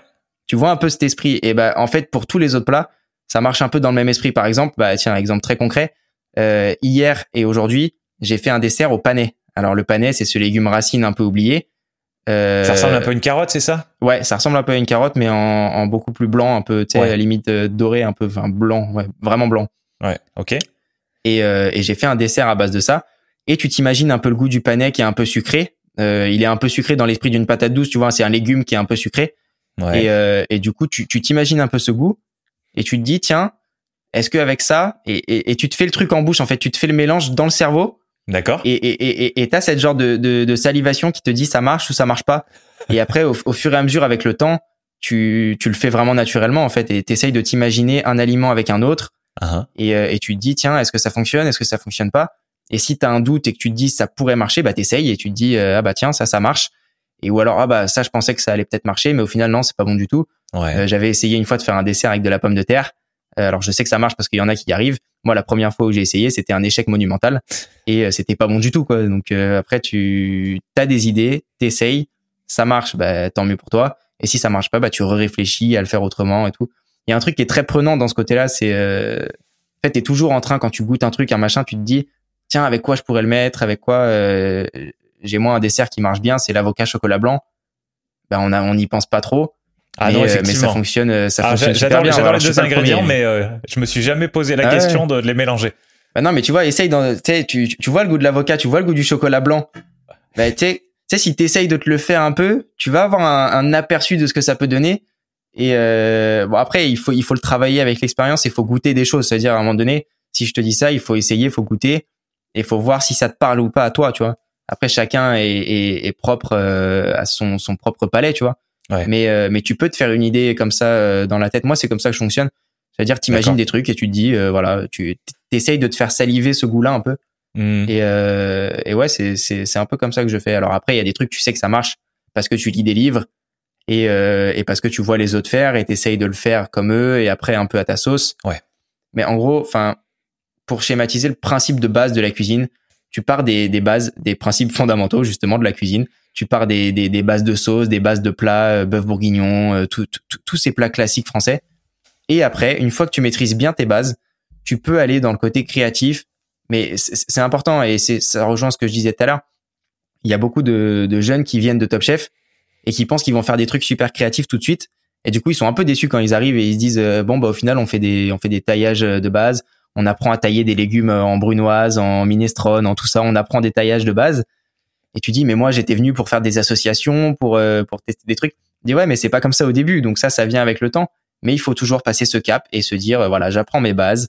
je fais mon un peu mon service militaire, tu vois, tu fais tes bases, tu fais ton truc et une fois que tu as passé ce cap, tu peux toi être libre de créer tes propres choses. Mais tu es obligé de passer par la case où tu où apprends tes bases parce que même pour des préparations, on va dire évoluées, même très créatives, qui n'ont rien à voir avec euh, les plats de base, tu as des techniques. T'es, En mmh. fait, tu es obligé d'avoir les, les, les, techniques de base pour pouvoir créer derrière. Tu peux pas arriver et créer des plats extraordinaires tout de suite. Tu es obligé de passer par une phase où les techniques de base, bah, c'est les mêmes pour beaucoup de préparations et après tu les dérives en changeant les produits. Mais les techniques de base, tu es obligé de les, les, apprendre et c'est pour ça que ça déçoit euh, pas mal de personnes. Mais, euh, mais ouais, voilà. D'accord. D'accord pour revenir à cette question que je t'ai posée, euh, les, les, quand, tu, quand, tu crées, quand tu crées un nouveau plat, par exemple, euh, déjà, quand est-ce que tu fais ça? À quel euh, moment? bah, À quel moment Moi, là, c'est, c'est au cours de, de ma matinée. Alors, moi, je, je, suis un peu en horaire décalé, comme je te disais en off tout à l'heure. Euh, je commence, moi, le travail, j'attaque le boulot à 6h30, à peu près. 6h30, 6h45, ça dépend des, des matins. Et euh, je termine autour de 15h, 15h30. Euh, et du coup, bah, pendant ma matinée, euh, par exemple les jours où c'est un peu plus calme, où on a moins de, alors là, là où je suis, on fonctionne sur euh, sur réservation. Donc ça bouge un peu au cours de la matinée, mais très peu. C'est, on sait vraiment la veille ou l'avant-veille ce qu'on ce qu'on a à faire. Donc soit on se met en place la veille, donc on fait toute notre mise en place, on, on, on, dessine notre menu la veille, et comme ça le lendemain, le jour J, on sait qu'on a du temps à consacrer à un essai. Euh, donc là, à ce moment-là, on se pose une heure, deux heures, et on essaye ce qu'on a essayé. Ou alors, quand on a un peu moins le temps, mais qu'on veut quand même tester des trucs, bah, on lance des préparations longues, on lance des, les choses longues le matin. Et puis, au cours de la, de la matinée, on fait plusieurs choses en même temps. En fait, on se lance une petite préparation d'un essai à côté de notre mise en place de la carte. Et en gros, euh, de fil en aiguille au cours de la matinée, petite préparation par petite préparation, on arrive à avoir un essai qu'on peut goûter euh, pendant le, juste avant le service ou après le service. Donc c'est au cours de la matinée ou en fait c'est une question d'organisation. Si tu t'organises bien, c'est-à-dire la veille, tu as fait tout ton ton menu du lendemain, et ben le jour J, euh, le lendemain, tu arrives, ton menu il est fait, t'as plus qu'à te consacrer à tes essais. Et du coup, tu peux essayer des nouvelles choses. Euh, alors après, ça m'arrive d'essayer des choses sans filet. Par exemple, le, dessert euh, au panais que je te parlais là, ben je l'ai décidé le matin et je l'ai mis à la carte au midi pour les clients. Ça veut dire si je, si je foirais mon dessert, il y avait pas de dessert le midi, donc c'était un peu embêtant. Mais après, quand tu crois, tu te dis bon, allez, ça va marcher, et, puis tu fais en sorte que ça marche. Donc après, avec l'habitude, plus tu travailles, de toute façon, plus tu acquiers de, de l'expérience et plus tu as d'expérience, plus tu es capable de dire, bon, il me reste deux heures, qu'est-ce que je suis capable de faire? Dans le sens où vraiment, euh, est-ce que là, j'ai les ressources et la capacité de faire tel truc en tant de temps? Bah, tu te dis euh, oui ou non. Mais si tu te dis non, tu le fais pas, évidemment. Et puis si tu te dis oui, tu fonces et tu, tu dis, allez, ça passe. Hmm. Mais euh, mais il y a cette idée d'organisation et vraiment d'expérience. Donc au début, tu as un peu plus de mal à t'organiser tes journées, tu es, un peu dans le, dans le rush à midi, tout ça, tu te dis, bon, putain, j'ai des trucs qui sont pas prêts mais euh, mais avec l'expérience, tu arrives quand même à, à avoir cette, euh, cette idée de ce que tu es capable de faire ou non. Quoi. Ok, ok. On va, on va changer légèrement peut-être de. Bah, on reste dans, dans le sujet central, hein, très clairement, mais, mais j'ai une question importante. Est-ce, à quel point est-ce que le goût, le mhm. sens du goût, à quel point il est universel? C'est-à-dire, si tu as quelqu'un qui dit, alors ça, ce que tu viens de me faire là, me faire manger, c'était excellent, ou au contraire, s'il dit, ah, c'était dégueulasse, est-ce que c'est vraiment excellent? Est-ce que c'est vraiment mauvais? Ou est-ce que ou est-ce que c'est très très personnel? Et c'est ça que je me ouais, Ouais, c'est c'est une question qui est pas facile, mais ouais, je pense qu'il y a un côté quand même très personnel à ça. Euh, il y a des gens qui vont adorer certaines choses et d'autres qui vont détester d'autres choses. Alors après, tu as quand même une ligne de conduite globale sur les assaisonnements. Ça veut dire quelque chose qui est trop salé, pas assez salé. La majorité des gens vont avoir tendance à le sentir. Si ça pique trop, si ça pique pas assez, ça, ça, ça c'est des trucs qui sont un peu plus universels. Après, sur les termes d'association un peu entre guillemets étranges, euh, ça, je pense que c'est au bon vouloir de chacun. Il y en a qui vont adorer le sucré salé, ce qui est mon cas. Il y en a qui peuvent pas voir un plat sucré salé parce que euh, ils veulent soit salé, soit sucré, mais pas les deux en même temps. Ah. euh, après, ça, c'est quand même un côté très personnel. Après, tu as des classiques qui, on sait pas trop pourquoi, euh, plaisent à quasiment tout le monde. Euh, tu fais des burgers, des machins, il y, a personne, enfin très peu de gens qui vont te dire j'aime pas les burgers ou j'aime pas ça. Tu vois, donc il y a un côté universel dans ce sens-là mais c'est plus par coutume, par tradition. Tu vois, mais les, les, les, trucs un peu différents, ouais, je pense que ça passe ou ça casse. Genre, euh, c'est rare quand on te dit euh, j'aime bien, tu vois, c'est soit t'aimes pas, soit t'aimes beaucoup, mais euh, les, les, les, trucs un peu osés, ouais, je pense que c'est au bon vouloir de chacun. Mais comme je te disais, les trucs universels, c'est vraiment les assaisonnements où tu peux euh, tu peux savoir quand un plat est trop salé ou non. Et après, sinon, je pense que ouais, il y a un côté vraiment très personnel à ça. Chacun a son propre mais, mais du coup, par rapport à ça, comment comment les, les, critiques, comment ils font pour dire euh, c'est bon ou c'est mauvais? Moi, ça, moi, ça me, ça me perturbe toujours un petit peu ça. Donc, je voulais avoir ton bah, avis. Après, ils ont leur propre goût, mais de fort de leur expérience, ils savent ce qui fonctionne et ce qui fonctionne pas. Donc, ça veut dire que même s'il y a un truc que moi personnellement j'aime pas, je vais être, je vais avoir l'objectivité de me dire, euh, moi j'aime pas, mais euh, l'association elle fonctionne. Hmm. Tu as cette expérience au fil du temps de te dire, euh, même si moi j'aime pas, est-ce que la majorité des gens vont euh, trouver ça bon? Alors moi j'aime pas parce qu'il y a tel produit, mais les gens qui aiment ce produit vont aimer ce plat. Hmm. Tu as ce système-là. Puis après ils sont plusieurs, c'est-à-dire qu'ils vont faire plusieurs tours dans l'année. Exemple, le guide Michelin dans les restaurants, ils peuvent passer deux, trois, quatre fois. Euh, tu sais jamais quand ils passent déjà. Euh, c'est un truc qui est secret, ils s'annoncent jamais. Ils viennent en client entre guillemets euh, lambda mystère. Ouais. Et euh, tu sais pas quand est-ce qu'ils sont là. Alors des fois, il y en a qui s'annoncent à la fin du repas, il y en a qui s'annoncent pas. Hmm. Donc tu sais pas vraiment. Et ils sont plusieurs à passer, donc ils c'est pas les mêmes palais. Donc forcément dans le lot, après ils se réunissent et ils font une, une globalité. D'accord. Et comme je te disais, tu as l'objectivité de te dire à un certain moment, bon bah cette, cette association là, pas pour moi, hmm. mais ça doit fonctionner. C'est ouais, voilà, tout est question d'expérience en fait. Tu arrives à faire la différence et d'être objectif surtout en fait. D'accord. D'accord. Bon, mais mais t'as as très bien répondu à la question là par rapport à, aux critiques typiquement du, du guide Michelin. En fait, la la solution euh, euh, générale, outre la capacité à, à, remettre en cause sa subjectivité, euh, celle du celle du du critique. Mais mais ce qui est super intéressant, c'est ce que tu dis, c'est c'est qu'en fait ils sont un certain nombre à venir. C'est ça. À, à, goûter les mêmes plats. Et puis après, il y a pas que la cuisine. Puis après, il n'y a pas que la cuisine. Un critère pour un restaurant étoilé, ça veut dire que si tu sers un plat qui euh, mérite trois étoiles seulement l'assiette, et eh ben derrière, si on te sert ça dans un euh, local à vélo, bah forcément, tu n'auras pas d'étoiles, tu vois. Genre, euh, il y, a tout en fait. Il y a le service qui rentre en compte. Ouais. Il y a est-ce que c'est propre? Enfin ça, normalement, si tu cherches une étoile, oui. Est-ce que le service te sert tout le monde en même temps à la table? Est-ce que tu n'attends pas trois heures? Est-ce que on te est-ce qu'on te resserre ton verre quand il est vide? Est-ce que euh, toutes ces petites choses-là qui font que c'est pas que la, cuisine, il y a aussi le choix de la vaisselle par rapport au plat. Euh, il y a plein de critères qui rentrent en ligne de compte. Il y a le, lieu global, la décoration qui rentre aussi, euh, l'espace entre chaque table, toutes ces, tous ces détails qui font, par exemple, j'ai eu la chance moi à Rome d'aller manger dans un restaurant de deux étoiles et, et dans ce restaurant-là, avant le dessert, c'était un dessert champagne pêche vanille. Et ben juste au moment où ils ont débarrassé les plats, ils nous ont amené des serviettes légèrement chaudes qui étaient infusées avec un goût de vanille, une odeur de vanille.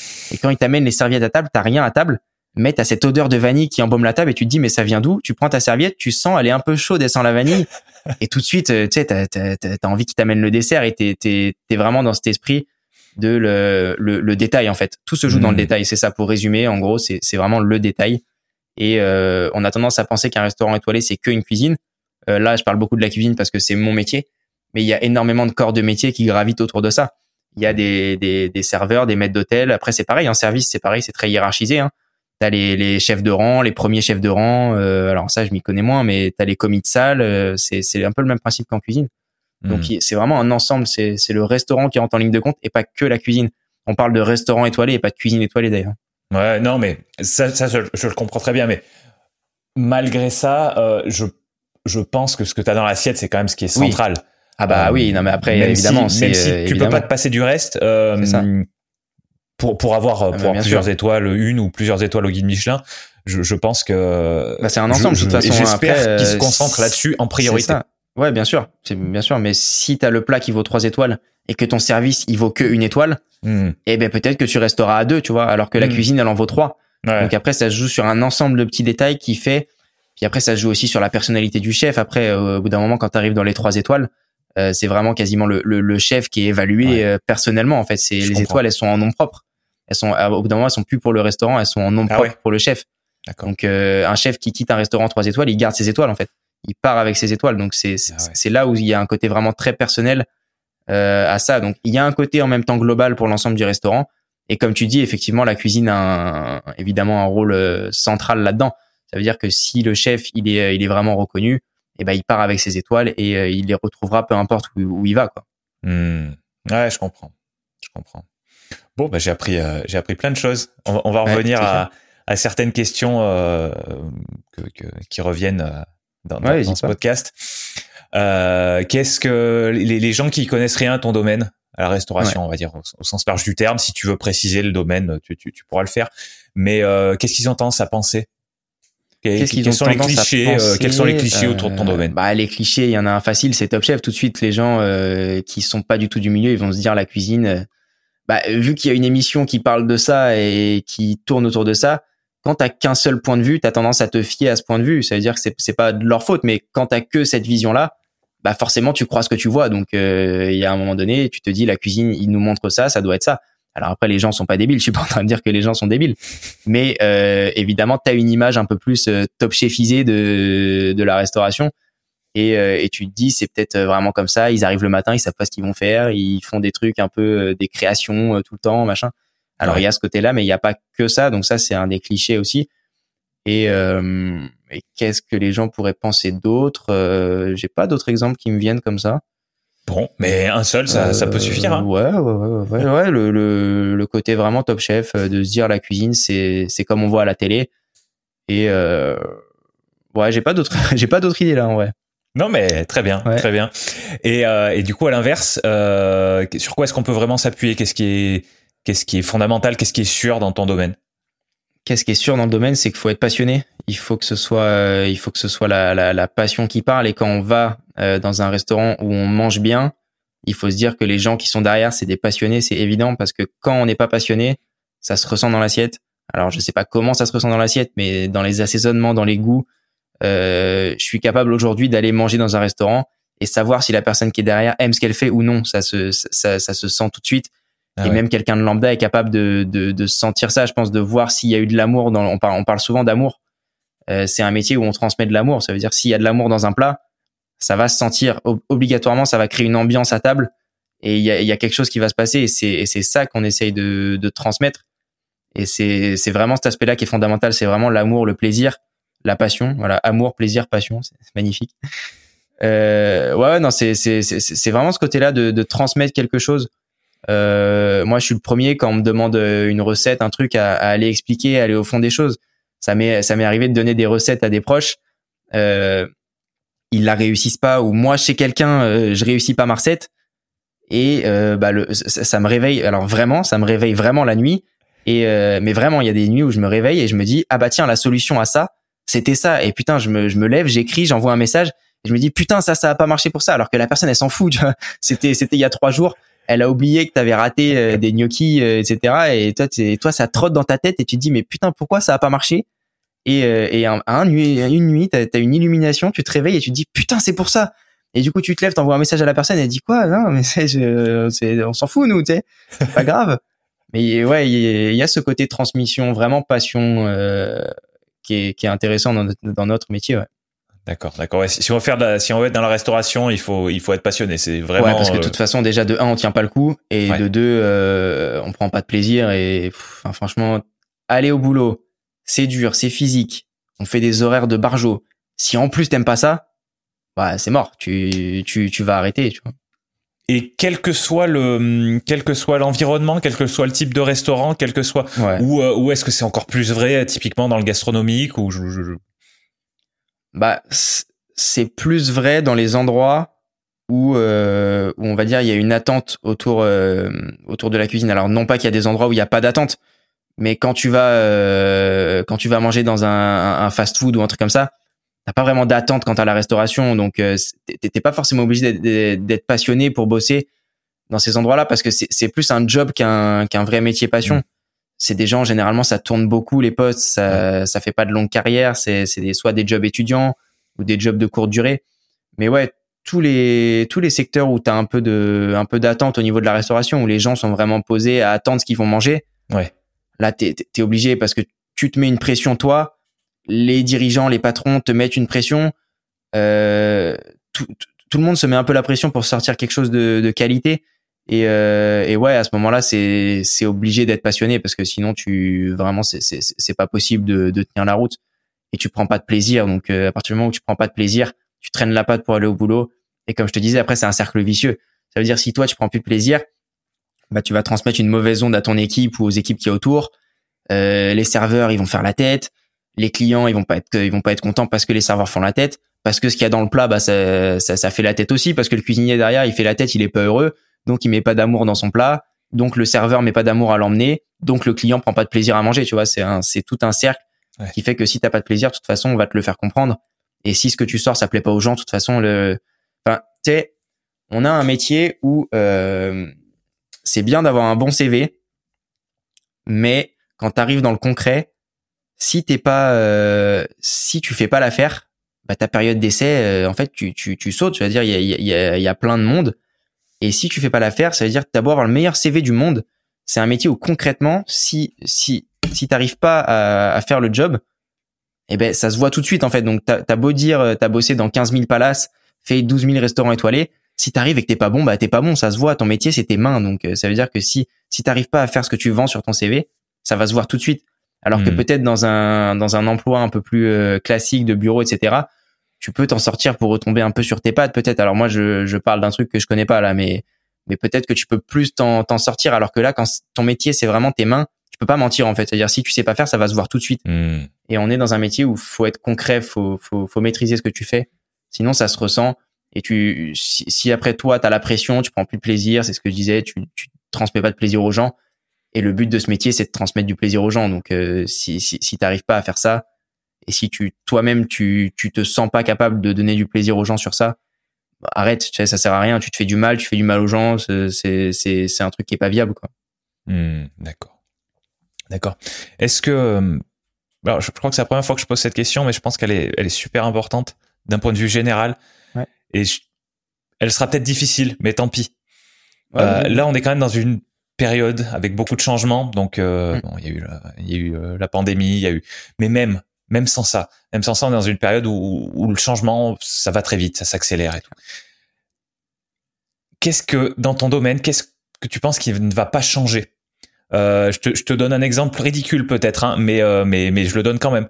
Euh, il y a certaines œuvres de science-fiction où les gens ils mangent une pilule, ils prennent une pilule et puis ils ont ils sont nourris pour leur journée et reprennent une pilule le lendemain. Mm. Donc là, c'est on est dans un cas de, complètement extrême. Mm. Voilà. Qu'est-ce qui ma question c'est ça, c'est qu'est-ce à ton avis par rapport à la restauration, euh, qu'est-ce qui ne va pas changer? Ouais, c'est c'est c'est une bonne question. C'est c'est un bon exemple ce truc de, de pilule que tu manges pour te nourrir. Euh, qui prend du plaisir à avaler une pilule? Personne. Enfin, moi, je, je, je, connais personne qui prend du plaisir à avaler une pilule. Tu sais, le, comme je te disais, on a, on a un métier qui vend une émotion. Mm. Euh, on arrive dans un monde où, bon, j'ai 21 ans, ça fait, euh, je suis pas, j'ai pas la science infuse, etc., etc. Mais bon, passer ça, on arrive dans un monde où il y a plus en plus, euh, de moins en moins d'humanité, pardon, et de moins en moins d'émotions. On nous lisse tout de plus en plus. Et le fait d'avoir un, un endroit ou quand tu vas dans certains restaurants, tu sais que ça va te procurer des émotions. Que tout le monde a déjà eu cette sensation d'aller dans un resto, d'avoir un plat et de kiffer le plat et de se dire putain qu'est-ce que c'était bon, qu'est-ce que j'ai bien mangé, tu vois, d'avoir ressenti un tas de trucs. Et même l'ambiance générale d'un restaurant. Enfin putain, ça fait euh, un an qu'on peut plus aller au restaurant presque, mais ça manque à tout le monde. Ça manque à tout le monde. Pourquoi? Parce que cette émotion-là, on pourra jamais la retirer. Donc ça veut dire que même si on peut se nourrir avec des pilules, alors, je serais peut-être le premier à le faire sur les journées où t'as vraiment pas le temps ou machin. Mais il y aura toujours ce côté plaisir. Il y aura toujours ce côté à vouloir aller se faire un restaurant, manger une, une bonne viande ou un, un, bon plat, tu vois. Il y aura toujours ce truc-là un peu épicurien du, du truc où, euh, où quand t'es avec des amis, bah, tu vas boire ta bière en terrasse et derrière, tu te fais ton entrecôte, tu vois. C'est un truc basique.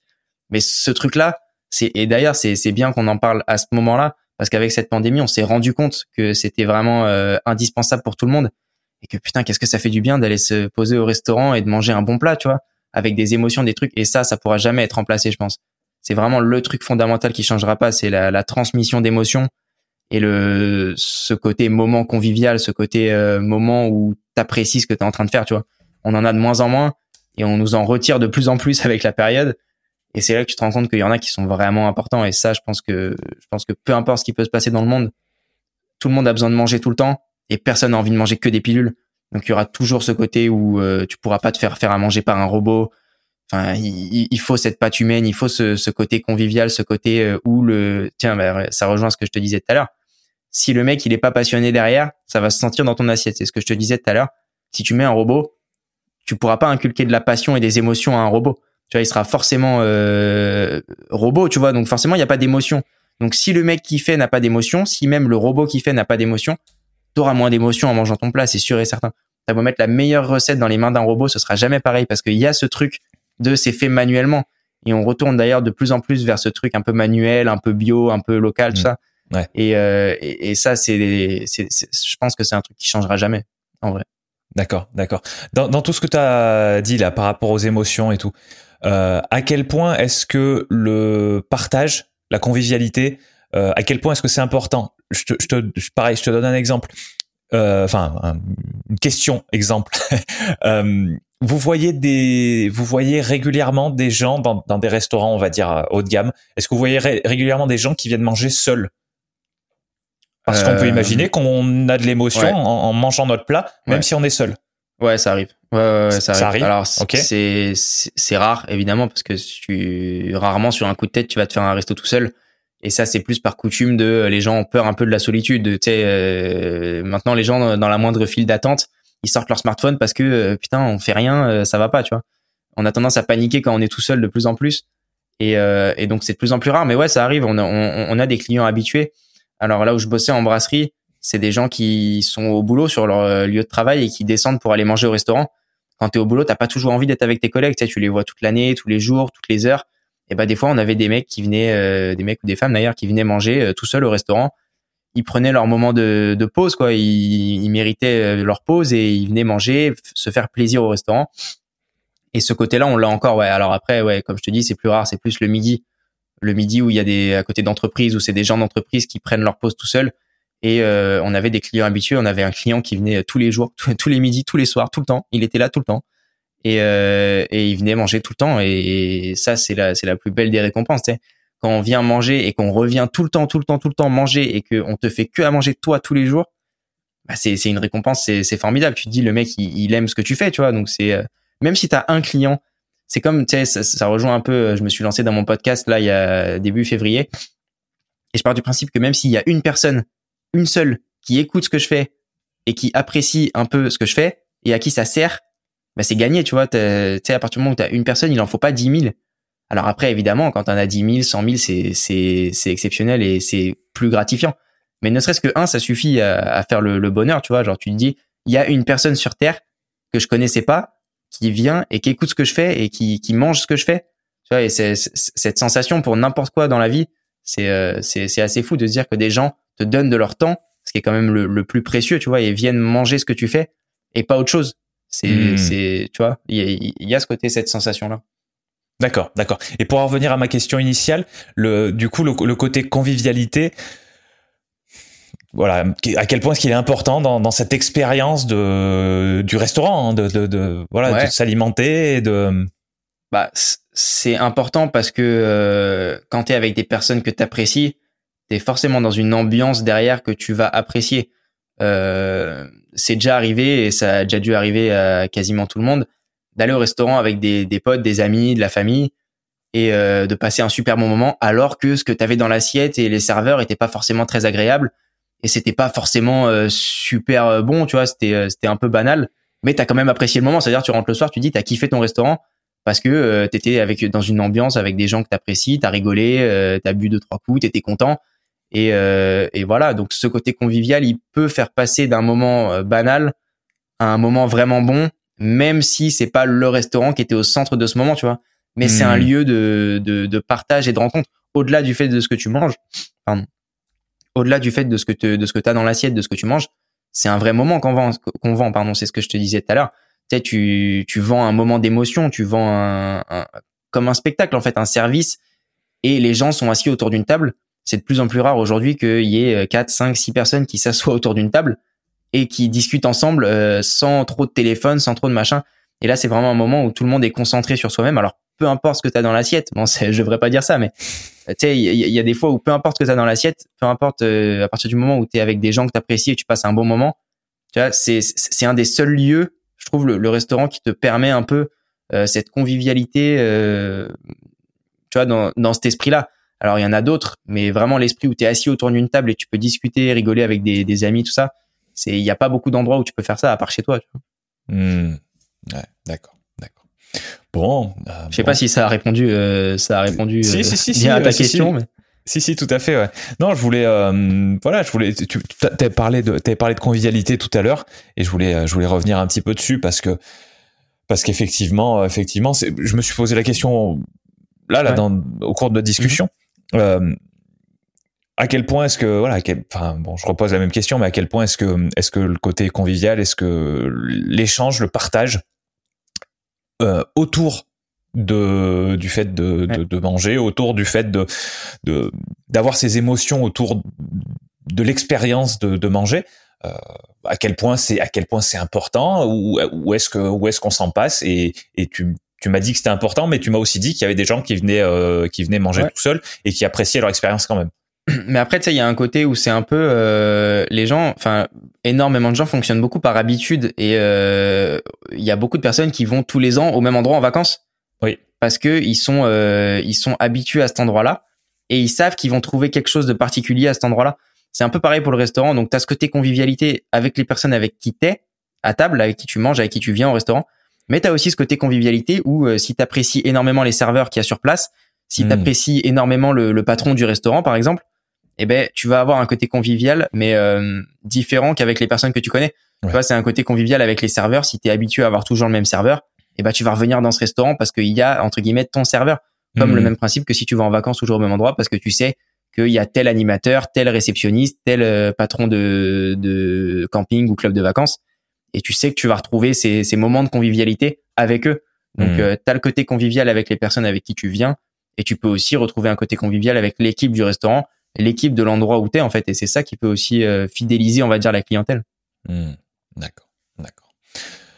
Bon, est-ce que tu aurais euh, des, des, ressources à conseiller par rapport à par rapport à ce sujet central aujourd'hui? Donc, quand je parle de ressources, c'est des livres, c'est des sites internet, c'est des chaînes YouTube, c'est des podcasts.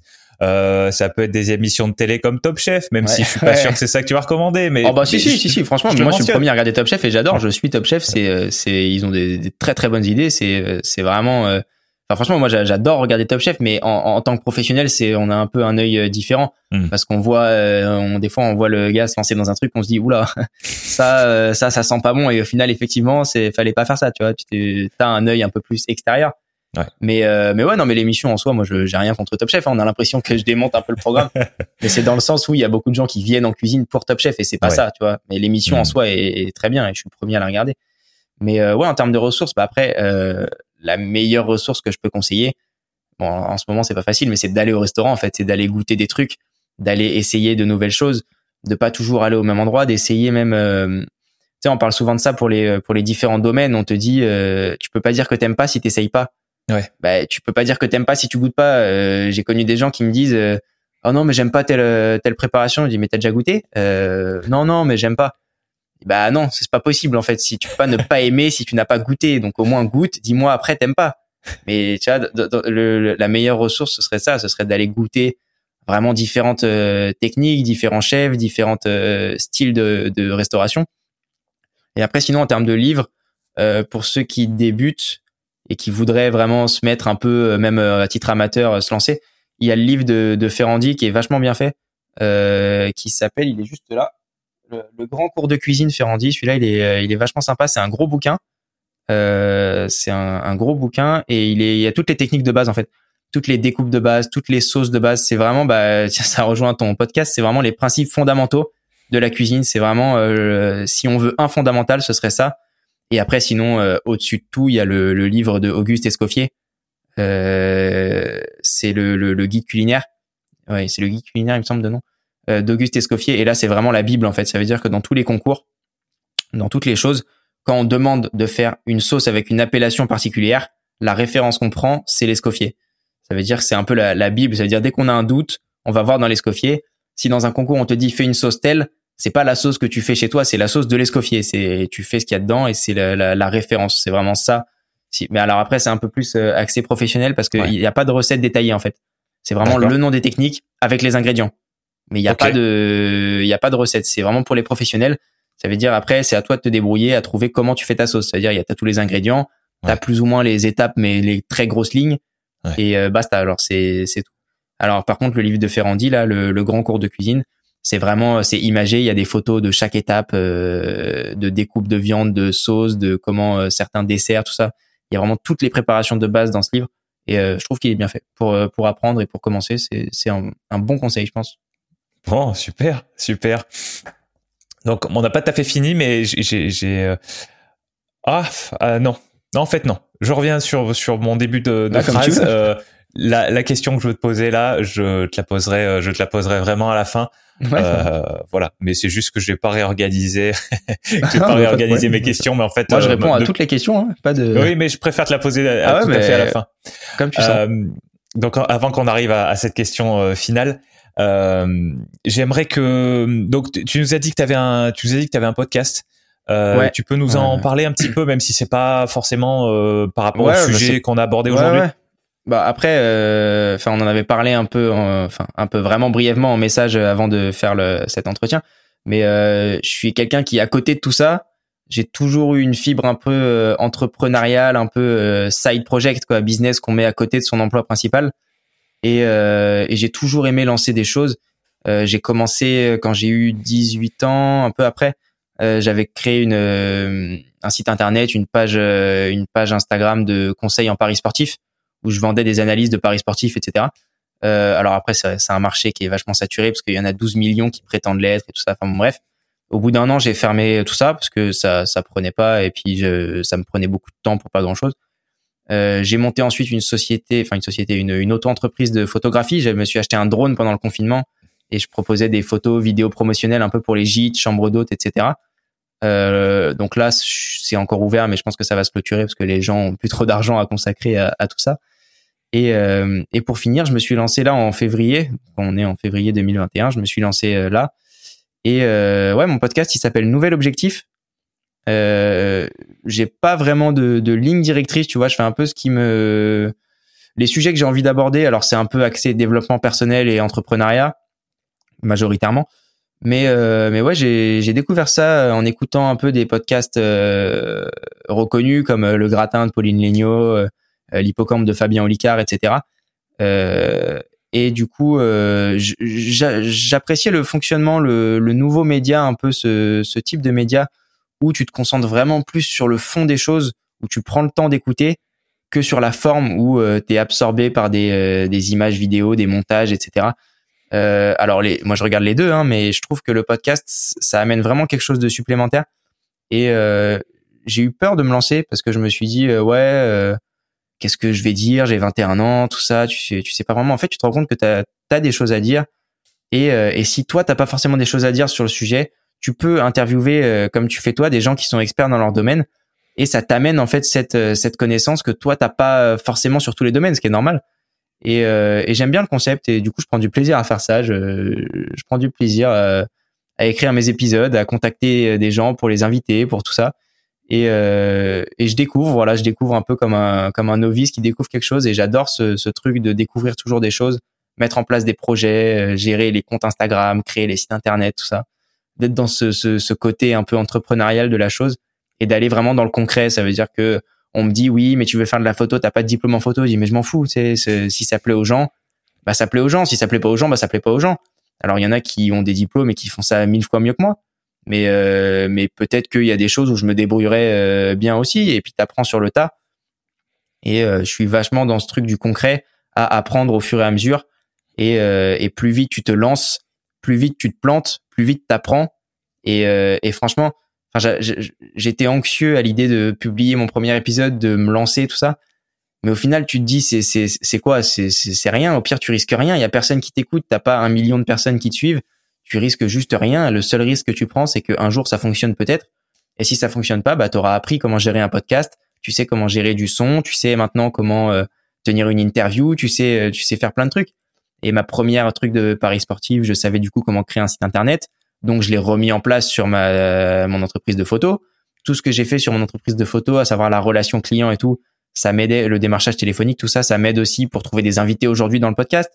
Et, euh, et c'est tout un tas de trucs qui maintenant je sais gérer aussi un compte Instagram, tu vois. Donc c'est plein de trucs qui font que une expérience est toujours bonne à prendre.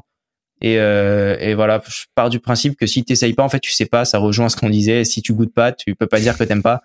et ben essaye et puis si ça plante ça plante et puis et puis voilà tu vois c'est pas grave il y a pas il y a pas forcément de pression et d'attente sur ça tu vois tu pars de zéro et au pire tu restes à zéro au mieux tu montes donc il y a hmm. rien à perdre en fait super super voilà. euh, qu'est-ce que qu'est-ce que les auditeurs ou éventuellement moi d'ailleurs euh, qu'est-ce qu'on peut faire pour pour toi ou qu'est-ce qu'on peut faire euh, soit pour toi personnellement euh, soit pour euh, soit soit autour de ton domaine. Donc on a un petit peu compris. Hein, je, je vais parler un peu en ton nom peut-être, mais tu vas me dire si, si j'ai tort. Euh, quand ça sera possible de retourner au restaurant je bah, carrément, c'est c'est la priorité parce que ça va être la. D'ailleurs, s'il y a des restaurateurs qui nous écoutent, franchement, soutien à tout le monde. C'est pas facile, mais on espère que ça, que ça va passer. Et puis, et puis, de toute façon, va bien falloir que ça reparte un jour. Et puis, on va essayer de limiter la case. Donc, ouais, aller au restaurant, aller au restaurant profiter au restaurant, euh, de donner de la force à tous les restaurateurs qu'on aime tant et qui sont euh, sont en difficulté et en, danger aujourd'hui. Et euh, ouais, c'est c'est important d'aller donner du soutien quand ça réouvre et et, et, puis d'aller profiter surtout en fait parce que c'est pas un effort considérable que d'aller au restaurant si ce n'est financier, tu vois. Mais après après voilà, aller au restaurant, on peut le faire et on peut le faire plus là quand ça va reprendre. Quoi. Ouais. Tant que j'y pense, je ça donne quoi le le, le à emporter les livraisons et tout ça ça se développe vraiment? Est-ce que tu penses que si oui est-ce que tu penses que ça ça tiendra et que ça sera quand même un, un plus pour la suite? Je suis pas sûr c'est ça fait office de pansement à la limite pansement et encore pansement euh, vraiment petit pansement quoi c'est euh, enfin pour, pour, pour parler de chiffres très concrets on va être dans le dans le concret euh, le restaurant où je bossais la brasserie euh, si tu faisais pas 5000 euros de chiffre d'affaires par jour, tu rentrais pas dans tes frais. Donc ça veut dire si tu faisais une journée à 4000 euros, bah t'as beau avoir vendu pour 4000 euros, au final tu perds 1000 balles sur ta journée. Hmm. Donc aujourd'hui, la vente à emporter, c'est bien. Euh, déjà, il faut la logistique pour gérer ça. Euh, donc tu es obligé de passer par des plateformes, euh, style Uber Eats, Deliveroo, tout ça, euh, qui te prennent des commissions quand même euh, impressionnantes. Mais bon, en même temps, c'est comme ça qu'ils vivent aussi, donc tu peux pas leur jeter la pierre c'est leur euh, c'est leur corps de métier de faire ça. Mais euh, ouais, tu perds déjà une commission là-dessus. Derrière, au niveau du débit, euh, enfin c'est compliqué de s'organiser. Il faut il faut une équipe qui est là, mais à moitié là, parce que tu sais pas trop comment tu vas bosser. C'est un truc qui est très aléatoire la vente à emporter.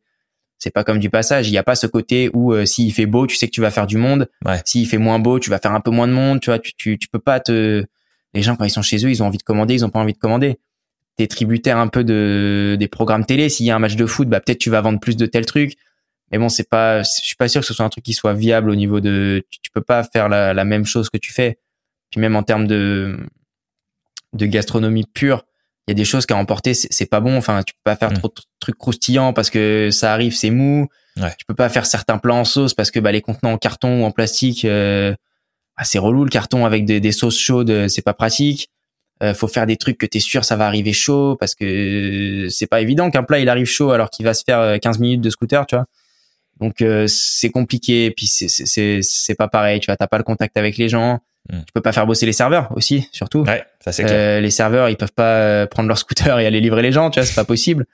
donc il y a un côté qui est bien parce que ça fait office de pansement et ça peut par la suite, pourquoi pas, être un plus à côté d'une activité classique mais ça remplacera jamais euh, ça remplacera jamais ça. Puis après à côté il y a toutes les charges fixes. Ça veut dire que tu as un restaurant où tu vas payer un loyer à euh, peut-être 8000 euros par mois, 10 000 euros par mois euh, ou peu importe. Et eh ben et si tu fais pas tes 100 150 couverts ben c'est c'est pas viable. Puis tu as toutes les charges qui incombent à ça. Ça veut dire que tu payes un loyer pour un restaurant qui fait euh, je dis une connerie mais peut-être 100 200 mètres carrés et au final tu utilises que les 10 mètres carrés de la cuisine. Toute la salle tu payes le loyer pour rien en fait. Si tu fais que du à emporter tu pourrais avoir un local 20 fois plus petit en fait, tu vois. Oui, voilà, mais on, ça peut s'imaginer, non? Bah ça, ça peut s'imaginer, mais euh, le problème c'est que pour des restaurants qui sont déjà en place avec des ah carcasses de restaurants classiques, d'accord. Ce serait en fait ce serait un nouveau truc à mettre euh, à part et ça se fait d'ailleurs dans Paris. J'ai vu qu'il y en a qui faisaient ça, qui louaient juste une cuisine et qui faisaient, qui fonctionnaient que à emporter, qui n'ont pas de salle de restaurant. Ouais, j'ai vu des concepts comme ça émerger un peu. Donc oui, je pense qu'il y a un, un business model à trouver mais ça peut pas être celui d'un restaurant classique qui se transforme en uniquement emporté. Ça, c'est pas possible. Quand tu payes une surface de 100 mètres carrés, ben, faut que tu utilises tes 100 mètres carrés. Si tu hmm. loues 100 mètres carrés 10 000 balles, eh ben, il faut que tu rentabilises tes 100 mètres carrés parce que si c'est pour utiliser que 10 mètres carrés de la cuisine, ben, loue seulement 10 mètres carrés, tu vas payer 20 fois moins cher et tu seras là, tu seras rentable. Mais avec des charges de restaurant classique, c'est pas possible de vivre que du à emporter. Bon, mais cette crise, on devrait en sortir un jour, euh, espérons dans pas trop longtemps.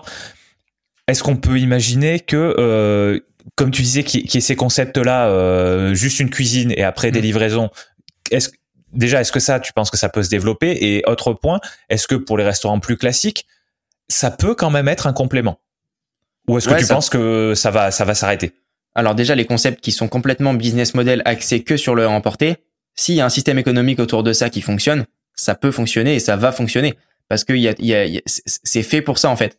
À partir du moment où ton concept est fait pour une clientèle et fait pour quelque chose, forcément il y a de fortes chances que ça fonctionne parce que tu as étudié le projet en fonction de. Donc il y a moyen que si tu te dis je fais que de la vente à emporter, tu auras un système économique qui va tenir la route. Et pour les restaurants traditionnels, ouais, ça peut être un complément et il y en a déjà qui le faisaient un peu. Euh, mais moins dans le, enfin avant cette pandémie, ça se faisait beaucoup moins. Mais il y avait des systèmes un peu à emporter euh, déjà qui se faisaient, mais c'était vraiment très léger pour certains clients, généralement aussi des habitués, peut-être pourquoi pas. Mais euh, ça peut faire un plus. Après, c'est vrai que quand tu fais euh, déjà ton restaurant complet, tu as l'équipe qui est en place pour faire un restaurant complet. Si derrière tu rajoutes, je sais pas, 50 ou 100 commandes, est-ce que derrière tu vas pas être obligé de réembaucher quelqu'un? Donc est-ce que ce que tu vas perdre en réembauchant quelqu'un, est-ce que ça va, est-ce que ça va rentrer? Tu vois, il y a toute une réflexion à avoir à ce niveau-là. Alors moi, je suis pas trop dans les chiffres des restaurants, mais euh, est-ce que la vente à emporter peut subvenir à un salaire en plus? Je suis pas sûr. Euh, ça peut être un complément, mais il faut pas que ça dépasse une certaine euh, une certaine proportion, parce que gérer une salle complète plus du à emporter, derrière il faut la logistique, il faut le personnel pour s'en occuper. Mmh. Et est-ce que c'est plus rentable d'embaucher quelqu'un pour faire du à emporter ou d'embaucher personne et de pas faire de à emporter? Je sais pas, ou alors de faire un peu de à emporter avec l'équipe déjà en place. Après, ça rajoute une charge de travail, mais ça, ça peut se il y a une réflexion à avoir dessus, pourquoi pas, mais euh, faut trouver un système économique qui rentre. Euh, surtout que là, euh, tout ce qu'on voit depuis un an, alors le gouvernement est présent, hein, mais c'est du report de charge pour la majorité des choses. Donc, qui dit report dit à un moment donné, va falloir y passer. Ouais. donc, on va avoir une période très compliquée parce que le problème là, les restaurants, ils vont pas fermer maintenant parce que là, ils sont sous respirateur. Mm. Ils ont des aides qui permettent pour le moment mais le jour où tout va rouvrir, l'État il va dire bon bah c'est bon, c'est rouvert, vous avez plus besoin d'aide. Donc du coup ils vont stopper les aides. Et qu'est-ce qui va se passer? Il y aura tous les reports de charges qui vont tomber et euh, l'activité qui démarrera certainement pas à 100%. On parle de les terrasses au début, puis après 30 ou 50% de capacité en intérieur et après la totalité. Sur toute cette période où on peut pas remplir pleinement le restaurant, bah, les charges, elles, elles vont être pleines et le restaurant pas plein. Donc, va y avoir aussi un problème à ce niveau-là. Et c'est après, j'ai peur que les, la plupart des restaurants ferment. C'est quand on va stopper les aides et que ça va reprendre normalement. C'est là où je pense qu'il va y avoir de la casse et c'est là que ça va être dommageable. C'est pour ça que allez au restaurant si vous pouvez quand ça réouvrira. Ouais, c'est important. Bon, très bien. Donc ça, c'est ça c'est c'est noté. Et, euh, et, et, est-ce que est-ce que tu veux qu'on fasse quelque chose pour toi? Est-ce que c'est peut-être s'abonner à ton podcast? Est-ce que c'est euh, qu'est-ce qu'est-ce qui bah, ouais, Est-ce que tu as des envies euh, plus égoïstes, plus personnelles? Bah plus perso, ouais ouais. Moi moi j'ai le, j'ai le podcast, c'est euh, sur Insta, c'est @nouvelle.objectif. Euh, sur toutes les plateformes de podcast, il est disponible, nouvel objectif. Et et après, moi j'ai mon compte Instagram perso, c'est clément.bdn. Euh, ça, c'est mon compte perso, si vous voulez. Euh, hésitez pas, ceux qui nous écoutent, si vous voulez venir discuter, euh, que ce soit restauration ou que ce soit via mon podcast ou que ce soit n'importe quoi. Euh, je réponds à tout le monde et je discute avec tout le monde avec plaisir. Bah voilà, c'est la question suivante. Comment est-ce qu'on peut te contacter si on veut te parler de, de, du sujet du, de notre podcast ah bah, aujourd'hui ou tes sujets à toi? hmm, bah majoritairement sur Instagram, c'est là où je réponds à tout le monde. ouais, Instagram, c'est très bien. Nouvelle.objectif et clément.bdn pour le perso. Ok. Et, euh, et voilà. Après, moi, je réponds à tout le monde. Je discute. Euh, si vous avez des idées de sujets de podcast, des idées de de, de plats à tenter, de, de trucs, euh, avec plaisir. Moi, il n'y a pas de pas de souci de ce côté-là. Voilà. Bon, eh ben, mais c'est noté. On remettra de toute façon tout ça en, dans, dans, les notes d'épisode. Ouais. Euh, je, je dis à la fin de à la fin de l'épisode euh, où on les retrouve. Bien. Eh ben, je crois que. Alors, avant avant ma dernière question, est-ce qu'il y a quelque chose par rapport au sujet qu'on a abordé que t'aurais aimé dire et que j'ai pas posé la bonne question ou est-ce quelque chose qu'on a vraiment oublié? Non, je pense pas qu'on ait fondamentalement oublié quelque chose. Après, euh, bah à chaque fois, de toute façon, euh, quand on va raccrocher, je vais me dire euh, ah bah tiens, j'aurais bien dit ça, mais bon là, forcément, j'y penserai jamais maintenant. C'est pas grave. Mais, euh, mais, oui, oui, non, mais je pense qu'on a fait globalement le tour. je pense que les gens, bah si toi déjà t'as compris un peu ce que c'était, Je pense que les gens ont, globalement une idée. Et, et ouais, non, je pense pas qu'on ait oublié fondamentalement quelque chose. Bon, et eh ben très bien. Bah alors dernière question. Est-ce qu'en une phrase ou en tout cas très rapidement. Je m'y attendais. Je m'y attendais parce que j'ai écouté les autres. Et je me suis dit, elle va tomber celle-là. Qu'est-ce que tu aimerais qu'on retienne après avoir après t'avoir écouté parler de, de la restauration, de voilà. Qu'est-ce que en résumé, parce que on, on, on, retient pas beaucoup de choses quand on écoute des, des, des longs, euh, des longs discours. Donc, vrai, un résumé, quelque chose de spécifique. Quelque chose de spécifique en résumé. Euh, bah déjà, euh, la restauration, il faut bien retenir que c'est un, un, métier passion, un métier où on essaye de transmettre des émotions aux gens. Euh, voilà, ça c'est pour le côté vraiment très simplifié de la chose. Et il faut, il faut vraiment se dire que c'est quelque chose où on va chercher une émotion euh, une passion et ceux qui sont derrière généralement sont passionnés et font tout pour vous faire plaisir. Donc euh, ça sert à rien de critiquer méchamment, etc. Euh, ouais, vraiment l'émotion et pour le côté un peu plus entrepreneurial aussi, euh, oser en fait pour tout. Euh, le, le, le, truc à retenir vraiment, c'est oser, lancez-vous. Ça marche, c'est bien. Ça marche pas, tant pis. Euh, oser tout, tout, tout ce qui peut être osé, essayez d'y aller, foncez et voyez ce que ça donne. Et les restaurants, pareil, essayez, essayez tous les types de restaurants allez découvrir de nouvelles choses, euh, n'ayez pas peur de pas aimer, euh, allez-y, foncez quoi. Bon, ben, oh, là, tu as bien résumé, je trouve, ton message euh, bah global qui, qui réunit la restauration et qui réunit ce, que, ce dont tu parles dans ton podcast. Donc, c'est super. Merci Clément. Ben, avec plaisir, avec grand plaisir. C'était un plaisir de, de, pouvoir discuter de mon métier autre que le podcast, parce qu'en ce moment, je parle beaucoup avec des gens de, du podcast, machin. Mais euh, ouais, ça fait du bien de parler sur un podcast de mon métier euh, de base, on va dire, euh, la cuisine. Et c'est c'est vrai que c'était c'était intéressant comme échange. Bon, mais bah super, c'était top pour moi aussi. Donc je te dis à, très bientôt. Et puis ben bon, bonne chance dans, dans, dans ce milieu de la de la restauration qui est qui est en difficulté en ce moment. Et et je te souhaite je te souhaite de de trouver aussi tes, tes, tes à côté, on va dire, et de, et de trouver ce qui te, ce qui te parle le plus ailleurs et que ça, ça se développe euh, comme tu comme tu l'espères. Bah ouais, c'est cool. Bah, merci à tous, euh, tous ceux qui ont écouté euh, ce podcast. Merci à tous ceux qui ont écouté jusqu'au bout, surtout. Merci à tous ceux qui m'ont qui m'ont écouté pendant 1h40 maintenant. et ouais, ouais, merci à tous. Et puis et puis n'hésitez pas à venir me parler. N'hésitez vraiment pas. Venez me parler. Il y a aucun aucun problème. Voilà. Très bien. Et eh bah allez, on fait comme ça. À bientôt, Clément. Yes, à bientôt.